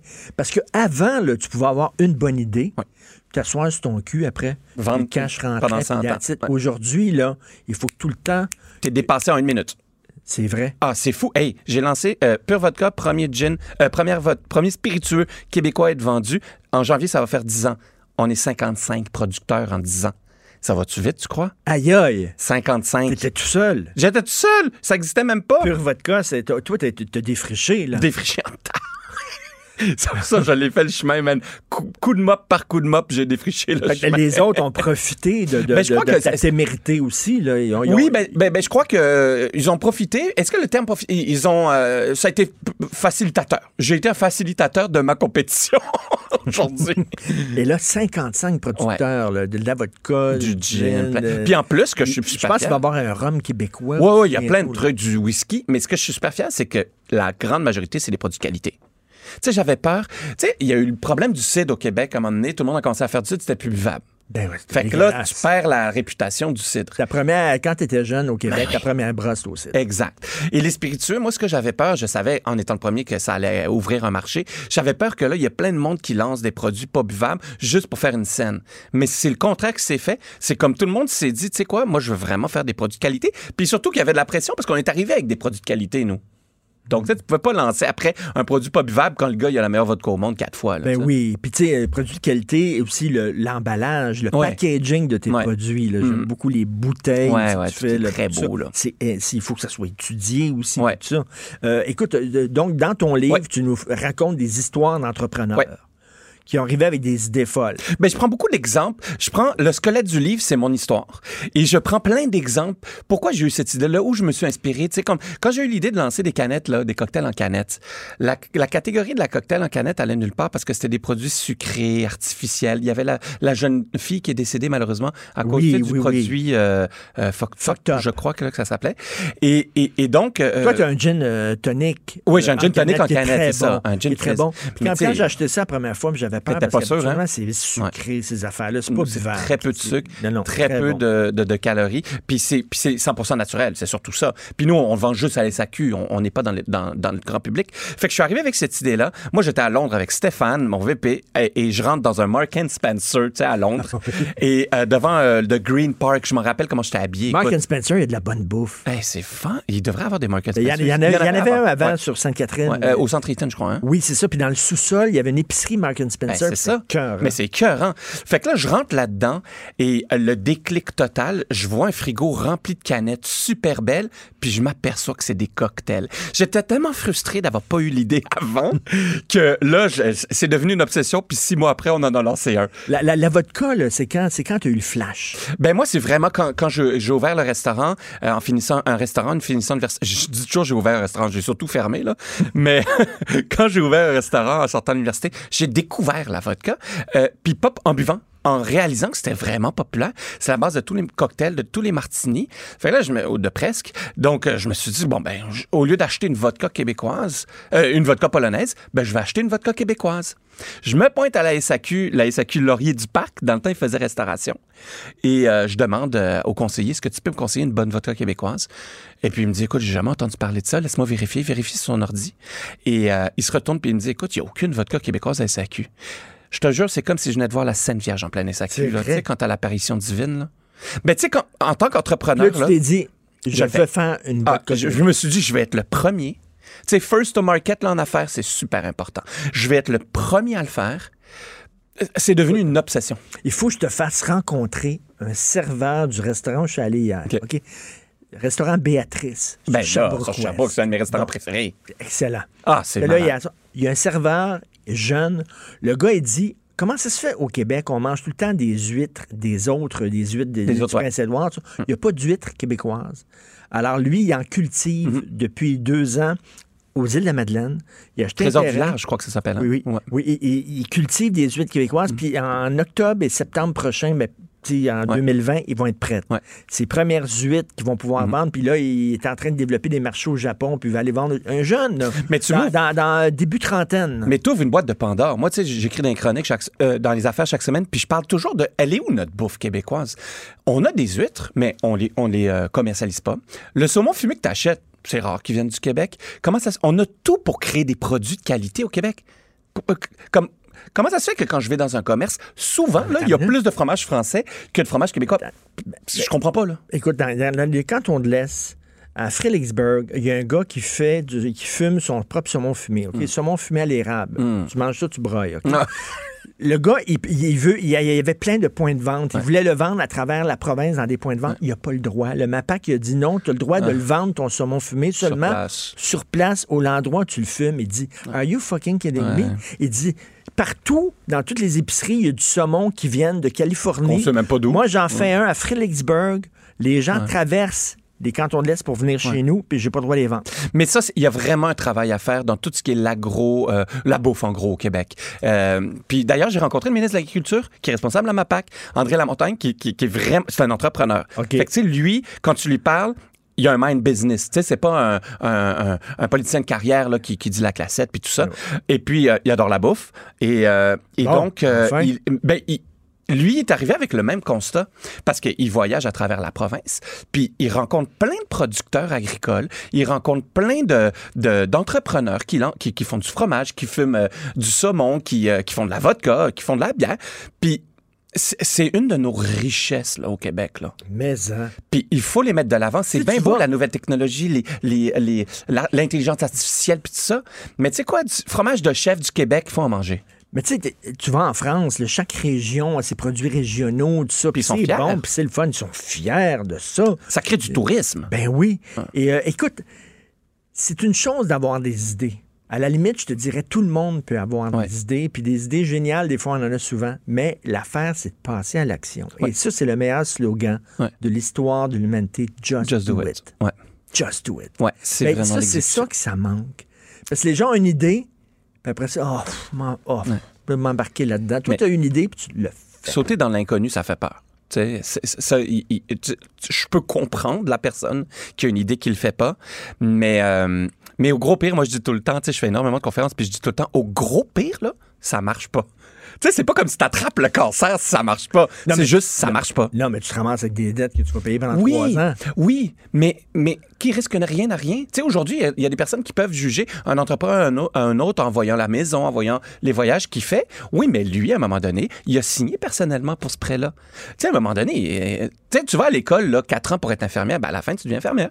Mais si tu passes pas ton test de l'ordre, ben tu deviens pas infirmière. Fait que tu as perdu quatre ans de ta vie. Mm. Tu sais, à un moment donné, il il y a un retour, là. Tu sais, c'est normal. Puis toi, tu te retrouves avec combien d'employés? là? Là, on est au, au bureau, on est une quinzaine. Au total, c'est une quarantaine qui travaille pour l'entreprise. Est-ce que tu vis bien de, de, de Mais je vis ça? très bien de ça. Très bien. Mais je te dirais que ce qui me fait le plus triper, c'est maintenant de pouvoir aider d'autres jeunes entrepreneurs à travers des fondations, des, des- des activités que je fais avec le mouvement Adopting, le mouvement des jardins.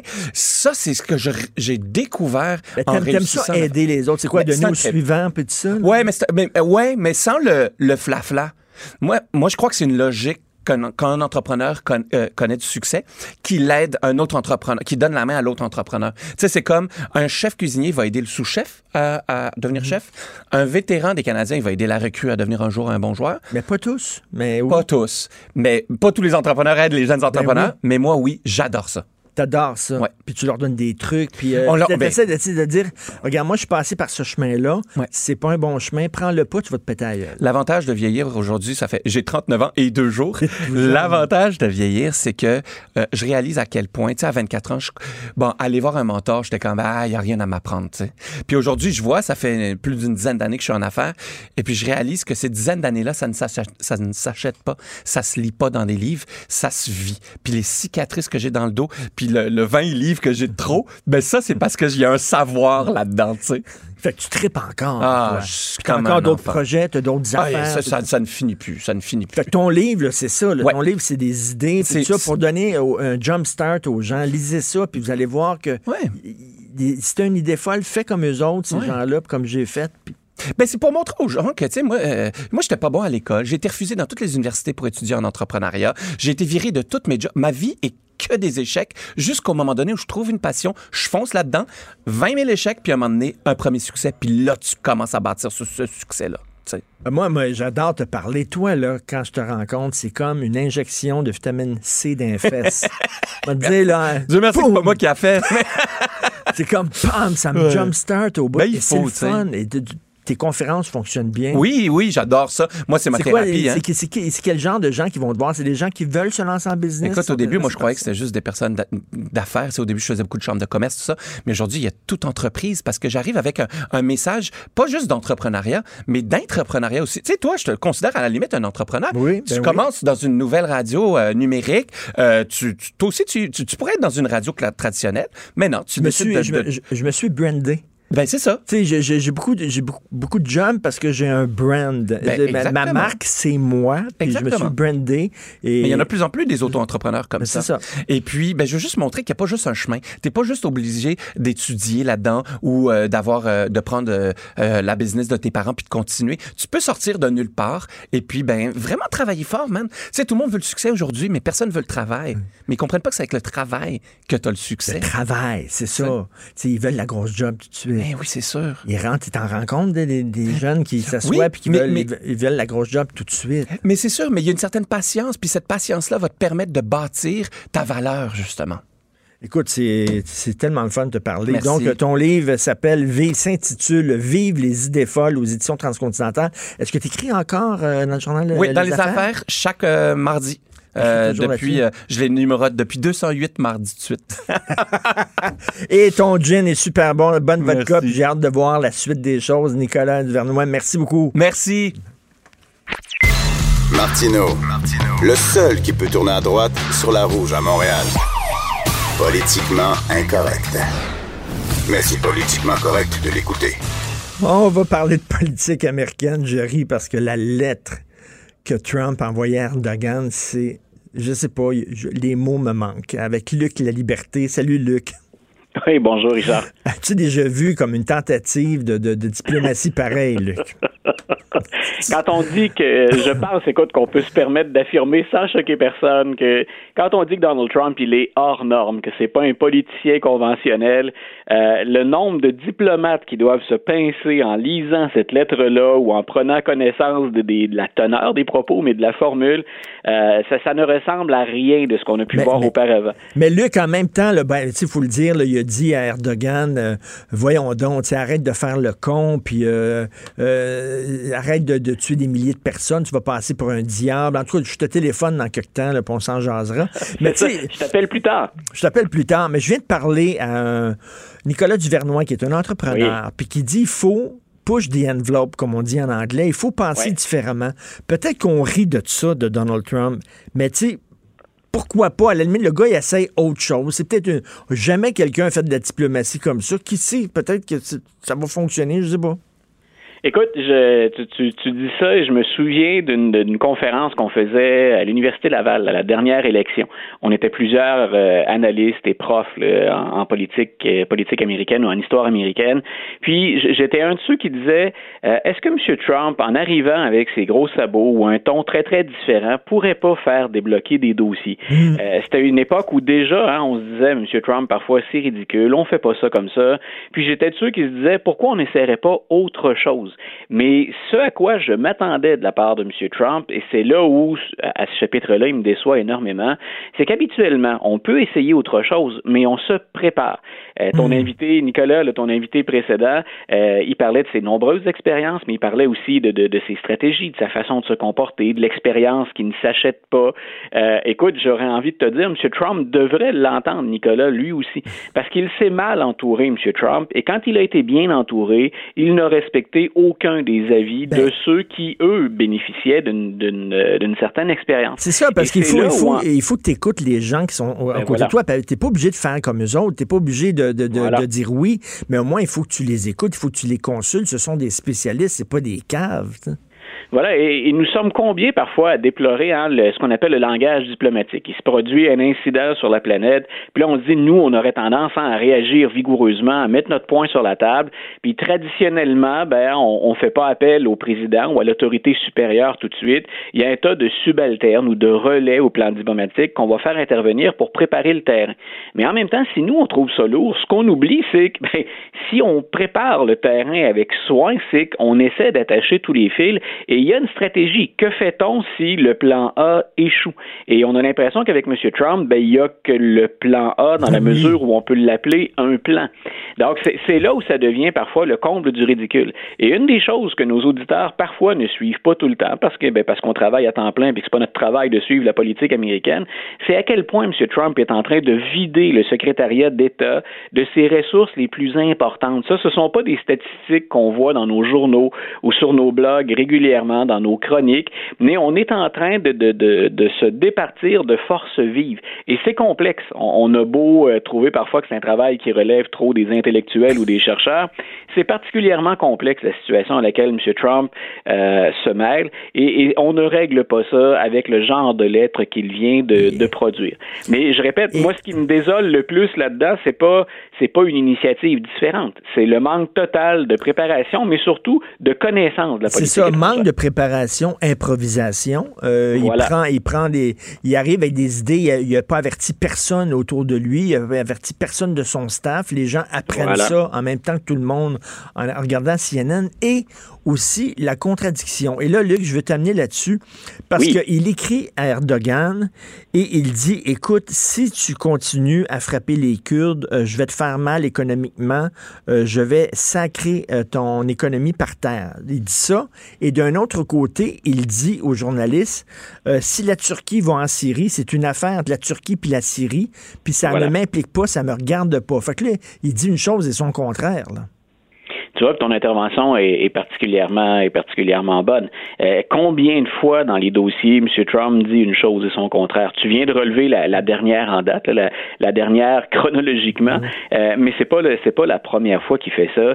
Et il n'y a pas de, de, logique, il n'y a pas de motivation profonde derrière ça, sauf et là on est ben, on, joindrait les rangs des théoriciens du complot, sauf que si on pense que M. Trump a des intérêts financiers à faire avancer et que dans ce temps-là il fait le jeu de M. Poutine je regardais sur les réseaux sociaux dernièrement, puis une des logiques qu'on tente de dégager, mais là on est vraiment dans les, théories du complot, c'est que M. Trump est vraiment à la solde de Vladimir Poutine et qu'il a jeté les Kurdes ni plus ni moins que dans les bras de Vladimir Poutine. Euh, la Russie étant maintenant en train de, euh, de, relayer finalement euh, ses gardes à la frontière nord pour protéger les, Kurdes. Donc on, on, jeu au plan géostratégique, il n'y a, pas de lien, il n'y a pas de, y a pas de substance derrière ça. J'aurais bien aimé, moi, qu'on Il y a une tour Trump aussi euh, en Turquie, je crois. Et, euh, il y a des missiles nucléaires. C'est une chose dont on n'a pas beaucoup parlé, hein, mais quand, quand je parle de géostratégie, c'est que la Turquie, depuis longtemps, écoute, on pourrait remonter à la crise des missiles de Cuba puis à l'administration Kennedy, la Turquie, elle est importante pour les États-Unis. Euh, dans les dernières années, euh, et, et c'était vrai également sous, sous Barack Obama, les relations sont beaucoup plus complexes. Euh, et l'agenda de M. Erdogan ne va pas toujours dans la même direction, ou presque jamais dans la même direction que l'agenda américain. Mais il y a quand même, au plan stratégique, une importance à la Turquie, puis on essaie habituellement de ménager la chèvre et le chou dans ce dossier-là. Et M. Trump, pour te dire à quel point, quand, quand, on dit, à un moment donné, faut s'asseoir sérieusement. C'est pas que d'être anti-Trump, ben de déplorer le fait que le président américain est en train de reconnaître ouvertement sur la planète la localisation de missiles nucléaires on n'aborde pas ces questions-là de cette ben, manière-là habituellement. Donc, c'est là où je dis, c'est là où je dis à un moment donné, c'est grossier. C'est pas d'être anti-Trump, ça relève du, du, gros bon sens le plus élémentaire. Ben, tout à fait, faut le dire. Hein. C'est pas de, de l'anti-Trump primaire. C'est qu'à un moment donné, là, euh, euh, écoute, il y, a, un, politicien important qui vient de décéder, euh, Elijah Cummings. Parle-nous donc de ce gars-là. M. Cummings, écoute, c'est, euh, il est originaire de, de, Baltimore il y a passé l'essentiel de, sa vie et de sa carrière politique. C'est un leader afro-américain. On l'a vu souvent à la télévision dans les deux dernières années parce qu'il dirige une des nombreuses commissions qu'on a à la Chambre des représentants et une commission qui, encore, entre autres, été appelée à enquêter sur le président Trump. Pendant que votre attention est centrée sur vos urgences du matin, vos réunions d'affaires du midi, votre retour à la maison ou votre emploi du soir, celle de Desjardins Entreprises est centrée sur plus de 400 000 entreprises à toute heure du jour. Grâce à notre connaissance des secteurs d'activité et à notre accompagnement spécialisé, nous aidons les entrepreneurs à relever chaque défi pour qu'ils puissent rester centrés sur ce qui compte, le développement de leur entreprise. Euh, Monsieur, Monsieur Cummings, euh, quand, quand, je parle tout à l'heure de, données qui sont pas nécessairement partisanes, euh, si nos auditeurs sont intéressés de l'entendre, parce que non seulement c'est quelqu'un qui a lutté pour la reconnaissance des droits civiques, euh, il a été mêlé, par exemple, aux émeutes qu'il y a eu à Baltimore en, en 2015, là, après la mort de, de Freddie Gray. Donc, c'est quelqu'un qui, qui est intervenu pour calmer le jeu, pour défendre sa circonscription, mais c'est quelqu'un dont autant les partisans que les adversaires reconnaissaient, un, le caractère très, très humain, puis deux, l'intégrité. Et moi, je suis retourné écouter, après l'annonce du décès, euh, le témoignage de clôture qu'il fait après avoir entendu le témoignage de Michael Cohen. On se souviendra que l'ancien euh, avocat du président américain était allé témoigner devant la Chambre des représentants, puis c'est un, un témoignage qu'on pouvait remettre en question parce qu'on pouvait penser qu'il se vengeait de son ancien patron. Mais à la fin, le dernier commentaire, parce que c'est lui qui préside, c'est Elijah Cummings qui le fait. Et je pourrais le résumer à une formule toute simple qui serait We're better than, than that. Et, il dit à, à M. Cohen, vous avez l'air repentant, vous avez fait des choses très graves, mais il dit, moi, c'est pas là que je suis. Hmm. Il dit, je, je déplore l'état dans lequel se trouvent les États-Unis aujourd'hui, et globalement, républicains, démocrates, américains, we're better than that. Donc, on, on, est, on vaut mieux que ça, on vaut hmm. plus que ça. Écoute, ça me fait penser à une phrase du film Broadcast News, un excellent film, et à un moment donné, il y a un personnage qui dit, si le diable arrive sur terre. Là. Il ne mettra pas, il nous descendra pas en enfer totalement. Il va rien baisser juste un petit peu notre moralité, notre boussole morale. Il va rien que la changer un petit peu. Il dit, c'est exactement ce qui arrive avec les États-Unis. Comment tu peux être la police du monde et faire la leçon aux autres quand toi-même, ta propre moralité, euh, elle va chez le diable? Oui, tu as, parfaitement raison. Moi, c'est j'ai souvent l'occasion de m'exprimer dans, dans, les médias sur la politique américaine et la chose que je déplore actuellement, c'est l'état du système. Euh, on peut être pour, on peut trouver que la, la, vision républicaine serait la meilleure ou la vision démocrate. Moi, ce que je regarde, c'est où sont les États-Unis en 2019, puis comment peuvent-ils euh, continuer à prospérer, à se développer, mais en demeurant à la hauteur de certains grands idéaux qu'on a toujours défendus. Ils n'ont jamais été parfaits, nos voisins du Sud, euh, mais ils avaient de grands idéaux qui ont fini par triompher. Et on a l'impression qu'il y a cette crise actuellement en 2019. Quand on dit quelque part, puis je trouve toujours que Joe Biden exagère parce qu'il fait dans, dans, dans, la guimauve assez régulièrement, mais quand il dit la prochaine élection quelque part tourne autour de l'arme des États-Unis, mmh. la remise mmh. en question, elle vaut autant pour les démocrates que pour les républicains. C'est que va-t-on offrir maintenant si on veut effectivement être ce symbole qu'on croyait être à tout le moins pour le reste de la planète? Ben, tout à fait. Et écoute, en terminant, je veux absolument t'entendre sur l'intervention de d'Obama, l'ingérence d'Obama dans notre campagne électorale. T'en penses quoi, Luc? Euh, notre degré de sensibilité peut être différent selon qu'on aime bien M. Obama ou selon qu'on ait apprécié la, la bromance entre, entre Justin Obama, entre Justin, tu vois le lapsus, entre Justin Trudeau et, et, Barack Obama. Moi, j'ai été très, très, très étonné que Barack Obama embarque dans Ben ce oui. jeu-là. Parce qu'il ne le fait pas chez lui. Même si son ancien vice-président de qui il était proche, on parle vraiment d'une relation amicale, euh, il a, il a pas endossé M. Biden de la façon dont il vient de le faire avec Justin Trudeau. Euh, la logique, je pense, c'est que M. Obama regarde l'ensemble du monde occidental, regarde les alliés actuellement, puis il trouve que si on est un progressiste, ben, on doit se sentir bien seul. Et il mise, il en avait euh, fait la confidence à M. Trudeau d'ailleurs déjà, mais il mise sur M. Trudeau comme leader progressiste. Mais, euh, mais c'est pas. Mais c'est pas comme si, le, je sais pas, le mouvement progressiste était en danger au Canada, puis que Justin Trudeau, mettons, se battait contre un, un- un Donald Trump en puissance. Là, tu sais. Non, Là, L'autre côté, là- en face de lui, c'est Andrew Scheer. Là, tu sais, je veux dire, c'est Voilà. c'est pas Belzébuth. là. Qu'est-ce qu'il y a à se mêler de ça? Non, tout à fait. Mais je pense que la, la, la parenté hein, en termes de- de- d'agenda puis de, de style, euh, on se reconnaît un peu plus, ou M. Obama se reconnaît un peu plus dans l'agenda de M. Trudeau et dans la personne de, de M. Trudeau. Mais je répète, moi, j'ai été très, très, très étonné parce que si Obama, euh, il y a quelque chose pour lequel c'est- honorable dans son comportement, c'est qu'il est très peu intervenu pour critiquer directement Donald Trump depuis qu'il a quitté la présidence américaine. Et je me disais, ben, des belles-mères, hein, on, on en a eu plusieurs, euh, que ce soit au Québec ou au Canada, mais surtout au Québec. Puis Obama évite habituellement de faire la belle-mère. Et j'ai été le premier surpris hier de le, de le voir faire. Moins en sachant, bien sûr, la proximité qu'il y a avec M. Trudeau, mais c'est une question très, très, très délicate. Ça a beau être très ouvert, euh, je trouve qu'on exagère quand on parle de comparer ça à l'ingérence russe dans la campagne, mais c'est très délicat et je crois que moi, je me serais abstenu si j'avais été le président Obama. Merci beaucoup, Luc. Toujours un plaisir de te parler. Merci. Grand plaisir. Bonne journée. Chroniqueur politique, Luc La Liberté. Pendant que votre attention est centrée sur cette voix qui vous parle ici, ou encore là, tout près ici, très loin là-bas, Ou même très, très loin. Celle de Desjardins Entreprises est centrée sur plus de 400 000 entreprises partout autour de vous. Depuis plus de 120 ans, nos équipes dédiées accompagnent les entrepreneurs d'ici à chaque étape pour qu'ils puissent rester centrés sur ce qui compte, la croissance de leur entreprise. Politiquement incorrect. Joignez-vous à la discussion. Appelez ou textez 187 Cube Radio. 1877 827 2346. Thérapie de couple. Pourquoi est-ce que tu ne le fais pas maintenant? Thérapie de couple.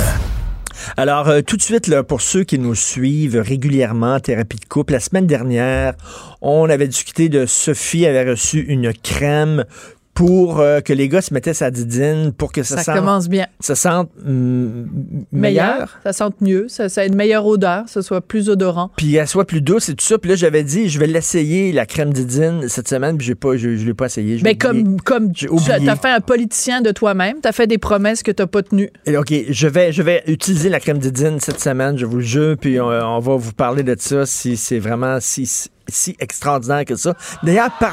Ah, oui, je suis désolé. la foule enthousiaste. là.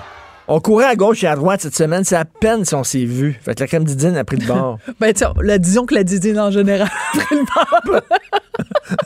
Bon, trop d'informations. cette semaine. bon, OK, c'était euh, le premier anniversaire de Cube. Et il y avait Mardi. une soirée, mardi soir, il y avait une soirée, on faisait euh, une édition spéciale des têtes enflées devant le public, bon, dans un bar. Puis euh, moi, bon, je mets un- une chemise, un veston, puis ouais, euh, Sophie, on y va. Ben là, toi, il fallait que te faire coiffer. Fallait que j'aille chez la caifeuse. J'ai Puis là, tu comment? comprenais J'ai dit, moi, pas. je me suis brossé, euh, c'est tout. Puis ouais, on y va, on part, viens-t'en. Non, faut que j'aille chez la coiffeuse. Oui, parce que je savais qu'il y aurait des photographes à cet événement-là. Et ça, c'est un truc que les gars ne comprennent pas. Tu sais, toi, t'es un gars super intelligent, super ouvert à la réalité féminine, mais même ça, ça te rentre pas dans la tête que devant les caméras, toi et moi, nous ne sommes pas égaux. Tu sais, moi, là, en ce moment, là, il y a une caméra qui nous filme. On fait de la radio, mais il y a une caméra qui nous filme. Ben moi, il faut que je fasse attention à l'angle, puis là, faut pas que j'ai, tu sais, mon profil, le nez, puis tout non, ça. mais ça, c'est toi qui t'imposes ça à toi-même. Ah, ben oui. Non, c'est pas ça, c'est le patriarcat qui. Non, non. C'est que. de- Commence pas, toi. Non, mais c'est parce que de toute façon, Geneviève les gens. Peterson sort de ce corps. Oh, ben là, s'il vous plaît. Ma- Vanessa, tant qu'à y être, Vanessa Destinée. Non, c'est que de toute façon, oui, c'est il y a une partie, c'est nous. Ça, je suis d'accord avec toi. Mettons, il y a 10 c'est nous. On pourrait s'en foutre. Mais si le lendemain matin, dans le journal, mettons mardi, là, les photos qui ont été prises, tu sais, Pierre Carl, il a mis quelques-unes des photos sur son compte euh, Twitter. Si j'avais l'air de la chienne à Jacques, puis que mes cheveux avaient été tout croche dans les airs, puis que toi, à côté, t'avais une barbe de trois jours avec des cheveux tout croche dans les airs, il y a personne qui t'aurait tenu rigueur de ça parce que les gens sont habitués, t'es un gars. Alors que moi, les commentaires, ça aurait été « Ah, coudon, du elle, vieillit mal, ah, coudon, du Quand une femme parle, les gens regardent de quoi elle a l'air. Quand un gars parle, les gens écoutent ce qu'il a à dire. C'est un fait, Richard. Tu peux pas nier ça. Ça t'a coûté combien la coiffeuse? Ça m'a coûté, écoute, euh, faire un brushing au centre-ville de Montréal, c'est comme 65 Après, il faut que tu laisses un pourboire à la personne qui t'a fait le shampoing, au gars ou à la fille qui t'a fait le brushing. Toi, là... Moi, je me suis regardé dans le miroir, j'ai mis, j'ai mis un petit peu de gel dans mes cheveux. Ça a pris 5 secondes. Ah ouais, viens-t'en, on s'en va, on est prête. Toi, tu te lèves le matin. Tu sais, ah, je vais te donner un exemple, OK? Euh, toi, tu fais de la télé, OK? Tu es à, t'es à LCN tous les jours avec euh, Paul Larocque. T'arrives, quoi, huit minutes avant d'aller en onde, puis ils te mettent une espèce de petite poupoune. That's it, that's all. Puis tu vas en onde. Moi, quand je faisais de la télé avec, euh, avec Sophie Thibault à 22 h fallait que j'arrive, tu sais combien de temps à l'avance? Une heure et demie à l'avance. Mais voyons donc. Oui, ben oui, Richard. Il faut, il faut faire du ravalement de façade. Puis il faut faire les cheveux, puis j'ai les cheveux longs. Fait que toi, à chaque fois, tu me disais, ah ben là, tu t'en vas faire euh, le 22h avec Sophie, c'est le fun. Euh, pourquoi tu pars si tôt? Ben c'est Richard, coiffure, maquillage, coiffure, maquillage, coiffure, maquillage. Et si j'étais allée une seule fois à l'émission de Sophie Thibault, pas maquillée, pas coiffée, j'aurais perdu toute crédibilité. Les gens auraient dit, rocher, elle est donc bien fatiguée, que c'est ça, c'est ça, cette affaire-là. Les gens n'auraient pas écouté ce que j'avais à dire. Ne Alors, serait-ce que vieillir à l'écran. Ben- des fois, tu as des lecteurs de nouvelles qui ont 102 ans. C'est qui, le lecteur de nouvelles là, qui avait un pompadour là, au Canada anglais? Ah, c'était pas euh, Peter Mansbridge, c'est euh, l'autre, la John. Oui. En tout cas, lui, Il là. avait, il avait 150 ans. Ouais. Il était super ridé, il avait un gros pompadour, un vieux, vieux, vieux monsieur. Lui, il n'y a pas de 150 ans. problème, mais la, la- la femme, il faut que il faut Mais regarde, ses rides. Jeannette Bertrand l'a toujours dit. Si elle ne, ne s'était pas teint les cheveux, si elle ne s'était pas... Bon, parce qu'elle a eu quand même de, de la chirurgie et tout ça. Si elle n'avait pas fait tout ça, elle, n'aurait pas été... Elle n'aurait pas eu une aussi euh, grande longévité à l'écran. Parce que les gens le prennent pas. Tu sais, toi, Richard, tu as des cheveux magnifiques. Ils sont blancs. Imagine si moi, j'arrivais, là, puis que je ne me teignais pas les cheveux. Regarde, j'en ai des cheveux blancs Mm. ici, là. Bon, ce matin, j'ai pas eu le temps, mais normalement, je mets, j'ai un espèce de petit push-push, là, brun. Puis là, je mets du push-push brun sur mes cheveux blancs. Je pourrais pas avoir les cheveux tout blancs comme vrai, toi. non. Les gens ne l'accepteraient pas. C'est, c'est, je vais pas en faire un drame, là. Il y a pas mort Qui d'homme, anime? là. Y a-t-il une femme qui anime ou qui est à la TV, qui fait les nouvelles ou quoi que ce soit, qui a les cheveux tout blancs? Ben, pas en tout. Et- pas. C'est intéressant parce qu'il y a une fille euh, en France qui s'appelle une chroniqueuse que- qui est absolument formidable. Elle s'appelle Sophie Fontanelle. Et à un moment donné, elle commençait à avoir des cheveux blancs. Puis elle, cette année, elle a décidé de se laisser aller les cheveux blancs. Et ça a créé tout un mouvement. Elle a même écrit un livre là-dessus.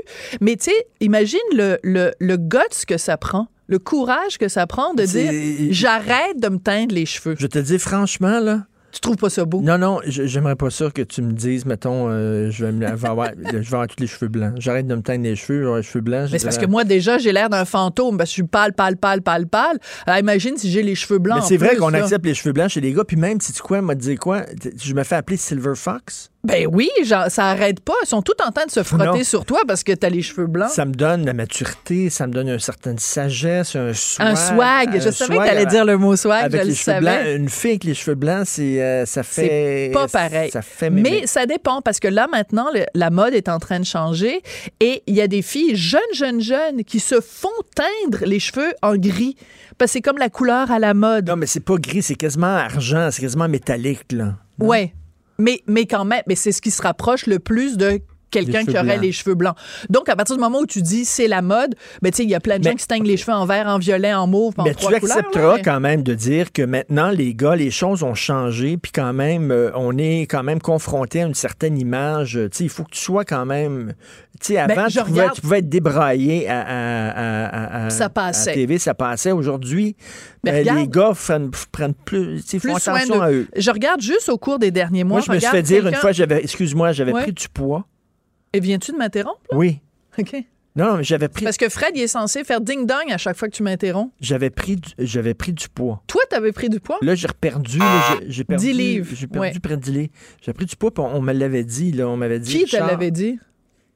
Quelqu'un euh, qui, qui est un patron. Quelqu'un, un patron à TV. Ah, OK, je vois c'est M'avait qui. dit, ouais. m'avait dit, Richard, Mm. euh, fais attention.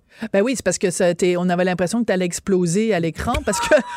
Non, mais c'est parce que tes vestons étaient trop serrés, Richard. Tu sais, je veux dire, quand on regarde une chemise, une chemise qui est bien portée, c'est, tu sais, il y a un petit peu, mais là, ça faisait, c'était, il y a les, entre les boutons, c'était comme béant. Oui. Bon, ben là, tes, tes chemises arrivent mieux. Ben, c'est normal. un peu mieux. Non, non, mais je, je me, l'ai fait dire. Je te l'ai fait donc, dire. y a Donc, comme on oui, est mais- confronté à une certaine esthétique aussi. Oui, et si je regarde, là où je voulais en venir tout à l'heure, si je regarde au cours des derniers mois, euh, regarde quelqu'un comme Denis Coderre qui a perdu, écoute, il a perdu 100 livres.